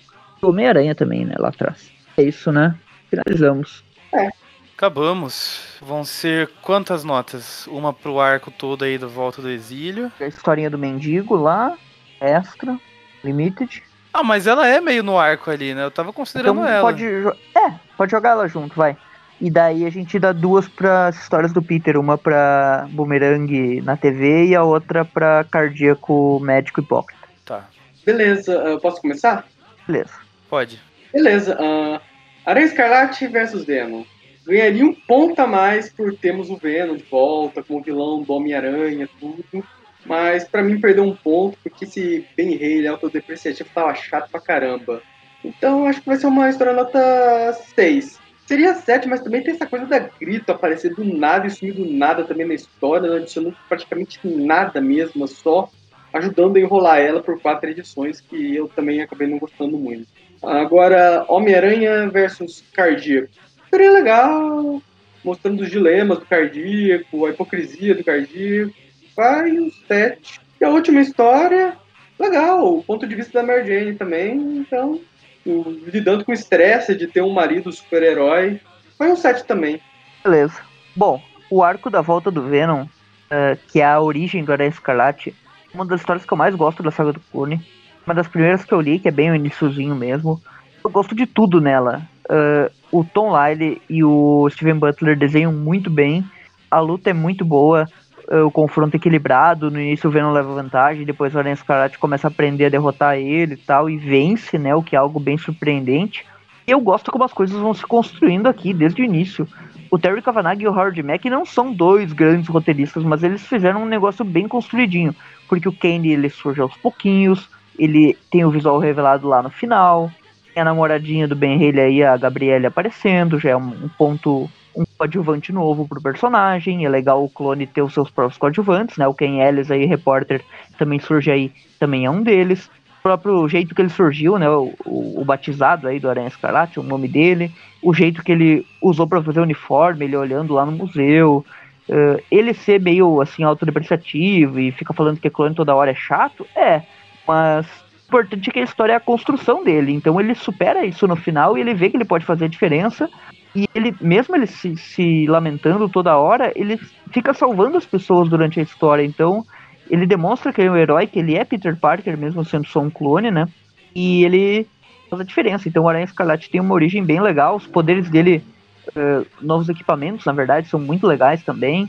Eh, é, é tudo novo, tudo. Assim, a saga do clone, nesse início aqui, eh, a do Judas Traveler foi meio maluca, mas essa aqui, ela é um respiro bem legal, assim, um novo título, um novo personagem, que é um novo Peter, né, com tudo diferente, né, o Caçador Sinistro aparecendo também, a simbionte aí, amarelinha ali, eu não gosto do simbionte da Fundação Vida, mas não me incomodou. Eh, enfim, vários plots diferentes. É um- parece um- uma edição número um mesmo, sabe? Mesmo sendo uma, uma história avançada na cronologia, ela parece um número novo. Então, por isso, eu vou dar uma nota 8,5 pra ela. Aumentar pra 9, vou dar uma nota 9. O fato de que o Venom voltou a ser vilão, voltou a ser o Venom raiz. E aquela cena dele separando a simbionte fêmea da, da, da dona lá, da Grito, né? Muito boa, muito bem feita. Então eu vou dar uma nota 9, porque essa história pra mim ela é uma das grandes histórias da saga do clone. Historinha do cardíaco. Eu gosto desse debate aí da medicina e tal, até porque eu sou da área, então eu gosto Eu gosto dessa discussão, acho legal, tipo, a pessoa tem que salvar, não interessa quem seja, uh, é responsabilidade, né? Então o cardíaco ele tem uma evolução aqui, né? Ele começa a mudar aqui, né? Ele, tanto que ele vai sumir das histórias, porque ele deixa de ser idiota e de ser vilão, e some, simplesmente vai, vai viver a vida dele ali em paz. Então eu vou dar uma nota 7 pra ela. Ela tem um debate legal ali, mesmo sendo curta. E a historinha da Mary Jane com o Boomerang e o Peter ali também mostra uma evoluçãozinha da Mary Jane, divertida, legal. Hum, Não acrescenta muita coisa, porque é uma historinha curta mesmo. Vou dar um 6,5 pra ela só pra cumprir tabela aí. É, bom, acho que vocês dois já adiantaram bastante do que eu, do que eu ia falar, mas é realmente eu achei bem interessante ver esse começo aí do, do Aranha Escarlate. Eu acho que li essas edições assim aleatoriamente quando comecei a colecionar alguma coisinha. É, então não tinha tão fresco na cabeça. Eu eu tava ansiando até por essa experiência de reler a saga do clone. É, e esse começo tá bem legal. Acho que dá pra, dá pra dizer que tá bem legal. Ah, o ponto negativo aí que o, o Gustavo falou do, do Ben Riley ser muito auto, autodepreciativo, eu acho que ainda condiz com esse começo do, do personagem, porque é que nem eu falei no meio do programa, eu acho que ele tem todos os motivos pra ser psicologicamente quebrado, então não o culpo. Ah, os desenhos, no geral, tão legais, é uma coisa ou outra assim, que eu acabo não gostando tanto, mas o, no geral o traço tá legal também. É, Acho uma pena que às vezes a gente lê pela Abril aqui e eu fui comparando com as edições originais. Tem hora que realmente, assim, o, eles mudavam as cores e davam uma matada, assim, na, na arte. Tipo, de tirar um pouco do destaque do personagem na cena, tudo. Mas, assim, no geral, eu acho que é um começo legal. São, são vários plots que são plantados aí nesse comecinho. Que deu uma sensação de que estão jogando muita coisa aleatória, mas, assim, eu ainda não acho que tá bagunçado. Mas parece que, tipo, não, vamos fazer isso, vamos fazer aquilo, sei lá o que. Tipo, quis concentrar tudo nessa edição. Coisa que eu acho que dava pra ter espalhado um pouquinho melhor aqui e ali. Mas ainda assim, beleza, estou dando um crédito. E acho legal também ver esse novo núcleo aí do, do Aranha Escarlate se formando de uma forma até que natural. Apesar dele ele falar várias vezes, né, que conhece ali membros do núcleo do Peter. Ele lembra da, da Mary Jane, ele lembrou da Betty Brant, né, mas achei legal a escolha aí editorial de dar um núcleo ali só pra ele, né? Então, vamos ver como isso vai se desenrolar a partir daí. Então, pro arco aí de volta do exílio, eu dou 7,5 pra ele. Uh, pro arco do Aranha. O arco não, né? A história do Aranha versus Boomerang. Acho que talvez foi a historinha que eu mais gostei aqui. Não significa que ela vai ter uma nota muito alta, mas eu gosto dessas historinhas mais singelas, assim, mais simples, principalmente quando foca no, no casal Peter e Mary Jane, que é ah, eu gosto muito desses dois. Acho que a gente, no geral, gosta aí bastante de, dos dois. E é, e é legal ver eles tendo um, um momento ali. Deles ali, né? Do, do dia a dia. Então era a noite dos filmes, ele precisou sair. Em vez de focar daí no lado do Peter, o lado da ação e da aventura, a gente focou no lado mais humano ali da, da MJ, em como, como ela se sente com, com tudo isso. Eu gostei bastante, mas não é aquela história que vai, meu Deus, mudou muita coisa. Então tipo, vai ganhar um, um 7. E acho que a história do Cardíaco talvez seja a que eu menos gostei. Ele não é um, um vilão que me desperta muito interesse. Apesar de que eu achei legal também eles trazerem esse, esses dilemas aí da medicina, né? É, eu não comentei no meio da história, mas me lembrou muito. Eu não lembro agora se é um fato que aconteceu de verdade ou se é uma história meio lenda urbana que o pessoal conta, que era o, a história de um médico lá que era que ele é judeu e daí chegou um, um cara lá pra ele cuidar tudo e o cara tinha uma tatuagem da da suástica nazista, né? Então o médico falou naquela, meu, estou salvando a vida de uma pessoa que quer que eu morra. É, eu me lembrei disso, né? que nem eu disse, não sei se é uma história real ou não, mas acho legal trazer esses, esses debates ainda pra. Mesmo que fosse, fosse uma historinha mais simples, né? Mas acho válido trazer esses debates. Então, só por isso eu vou dar uma nota. Eu ia no- deixar ela com nota 5, mas só pelo, pela ideia do debate, acho que eu vou deixar ela com um pontinho a mais, vou dar um, um 6. E nesse momento a gente finaliza com o Maurício não tendo comentado que o Venom voltou às suas origens aí de vilão. E só eu que comentei isso. Parece que só eu gosto do Venom Raiz aqui nesse programa. Ah, é verdade. Não, mas é que não eu falei, vocês adiantaram bastante coisas É, do que eu você já, concorda, já então ia tá beleza. adiantar. Já acabar. Não, eu concordo, o Venom, o Venom tava legal. Tava legal, sim. Eu acho que só a, a parte da, da grito ali que ficou sobrando mesmo, assim, que foi a parte menos interessante pra mim. Só acompanhar. vender a Sei Separation que vai se desenrolar pra É história pra solos isso. do. é só Venom. vender. É, então, mas assim, é, já é uma parte assim que não me interessa muito das histórias, então indiferente pra mim. Então acho que aqui a gente finaliza, Sendo né? Volta ao exílio, ficou com a média 7,5. Olha aí, eu acertei a nota. A Aranha versus Boomerang ficou com a média 6,8, a gente anda pra 7. E o ataque do o Aranha lá do, do ataque cardíaco ficou com 6,7. Acho que a gente arredonda aí pra 6,5, talvez. Enfim, média geral do programa 7. Beleza, começamos bem, Saga do Clone um, top. um bom programa. Nosso programa da Saga do Clone especificamente, vamos comentar aí do Peter da história. Vamos ver a volta da Mary Jane e algumas coisinhas a mais eh, que vão começar a se construir a partir de agora. Incluindo o Abutre, o Dr. Octopus e outras coisas que vêm por aí. É isso aí. Vamos encerrando o programa. Até a próxima e falou! Bom, Ou-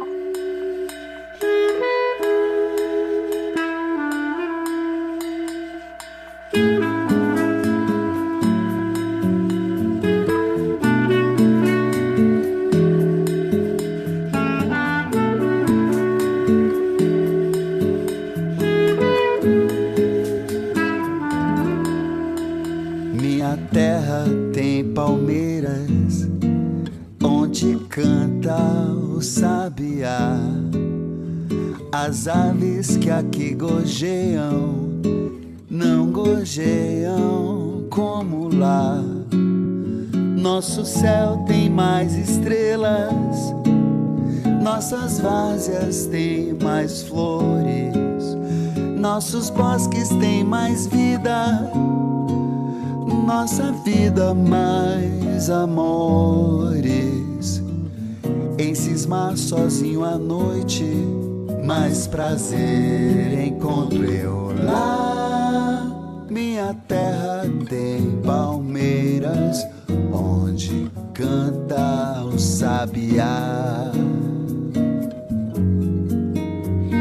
Minha terra tem primores que tais não encontro eu cá. Em cismar sozinho à noite, mais prazer encontro eu lá. Minha terra tem palmeiras, onde canta o sabiá.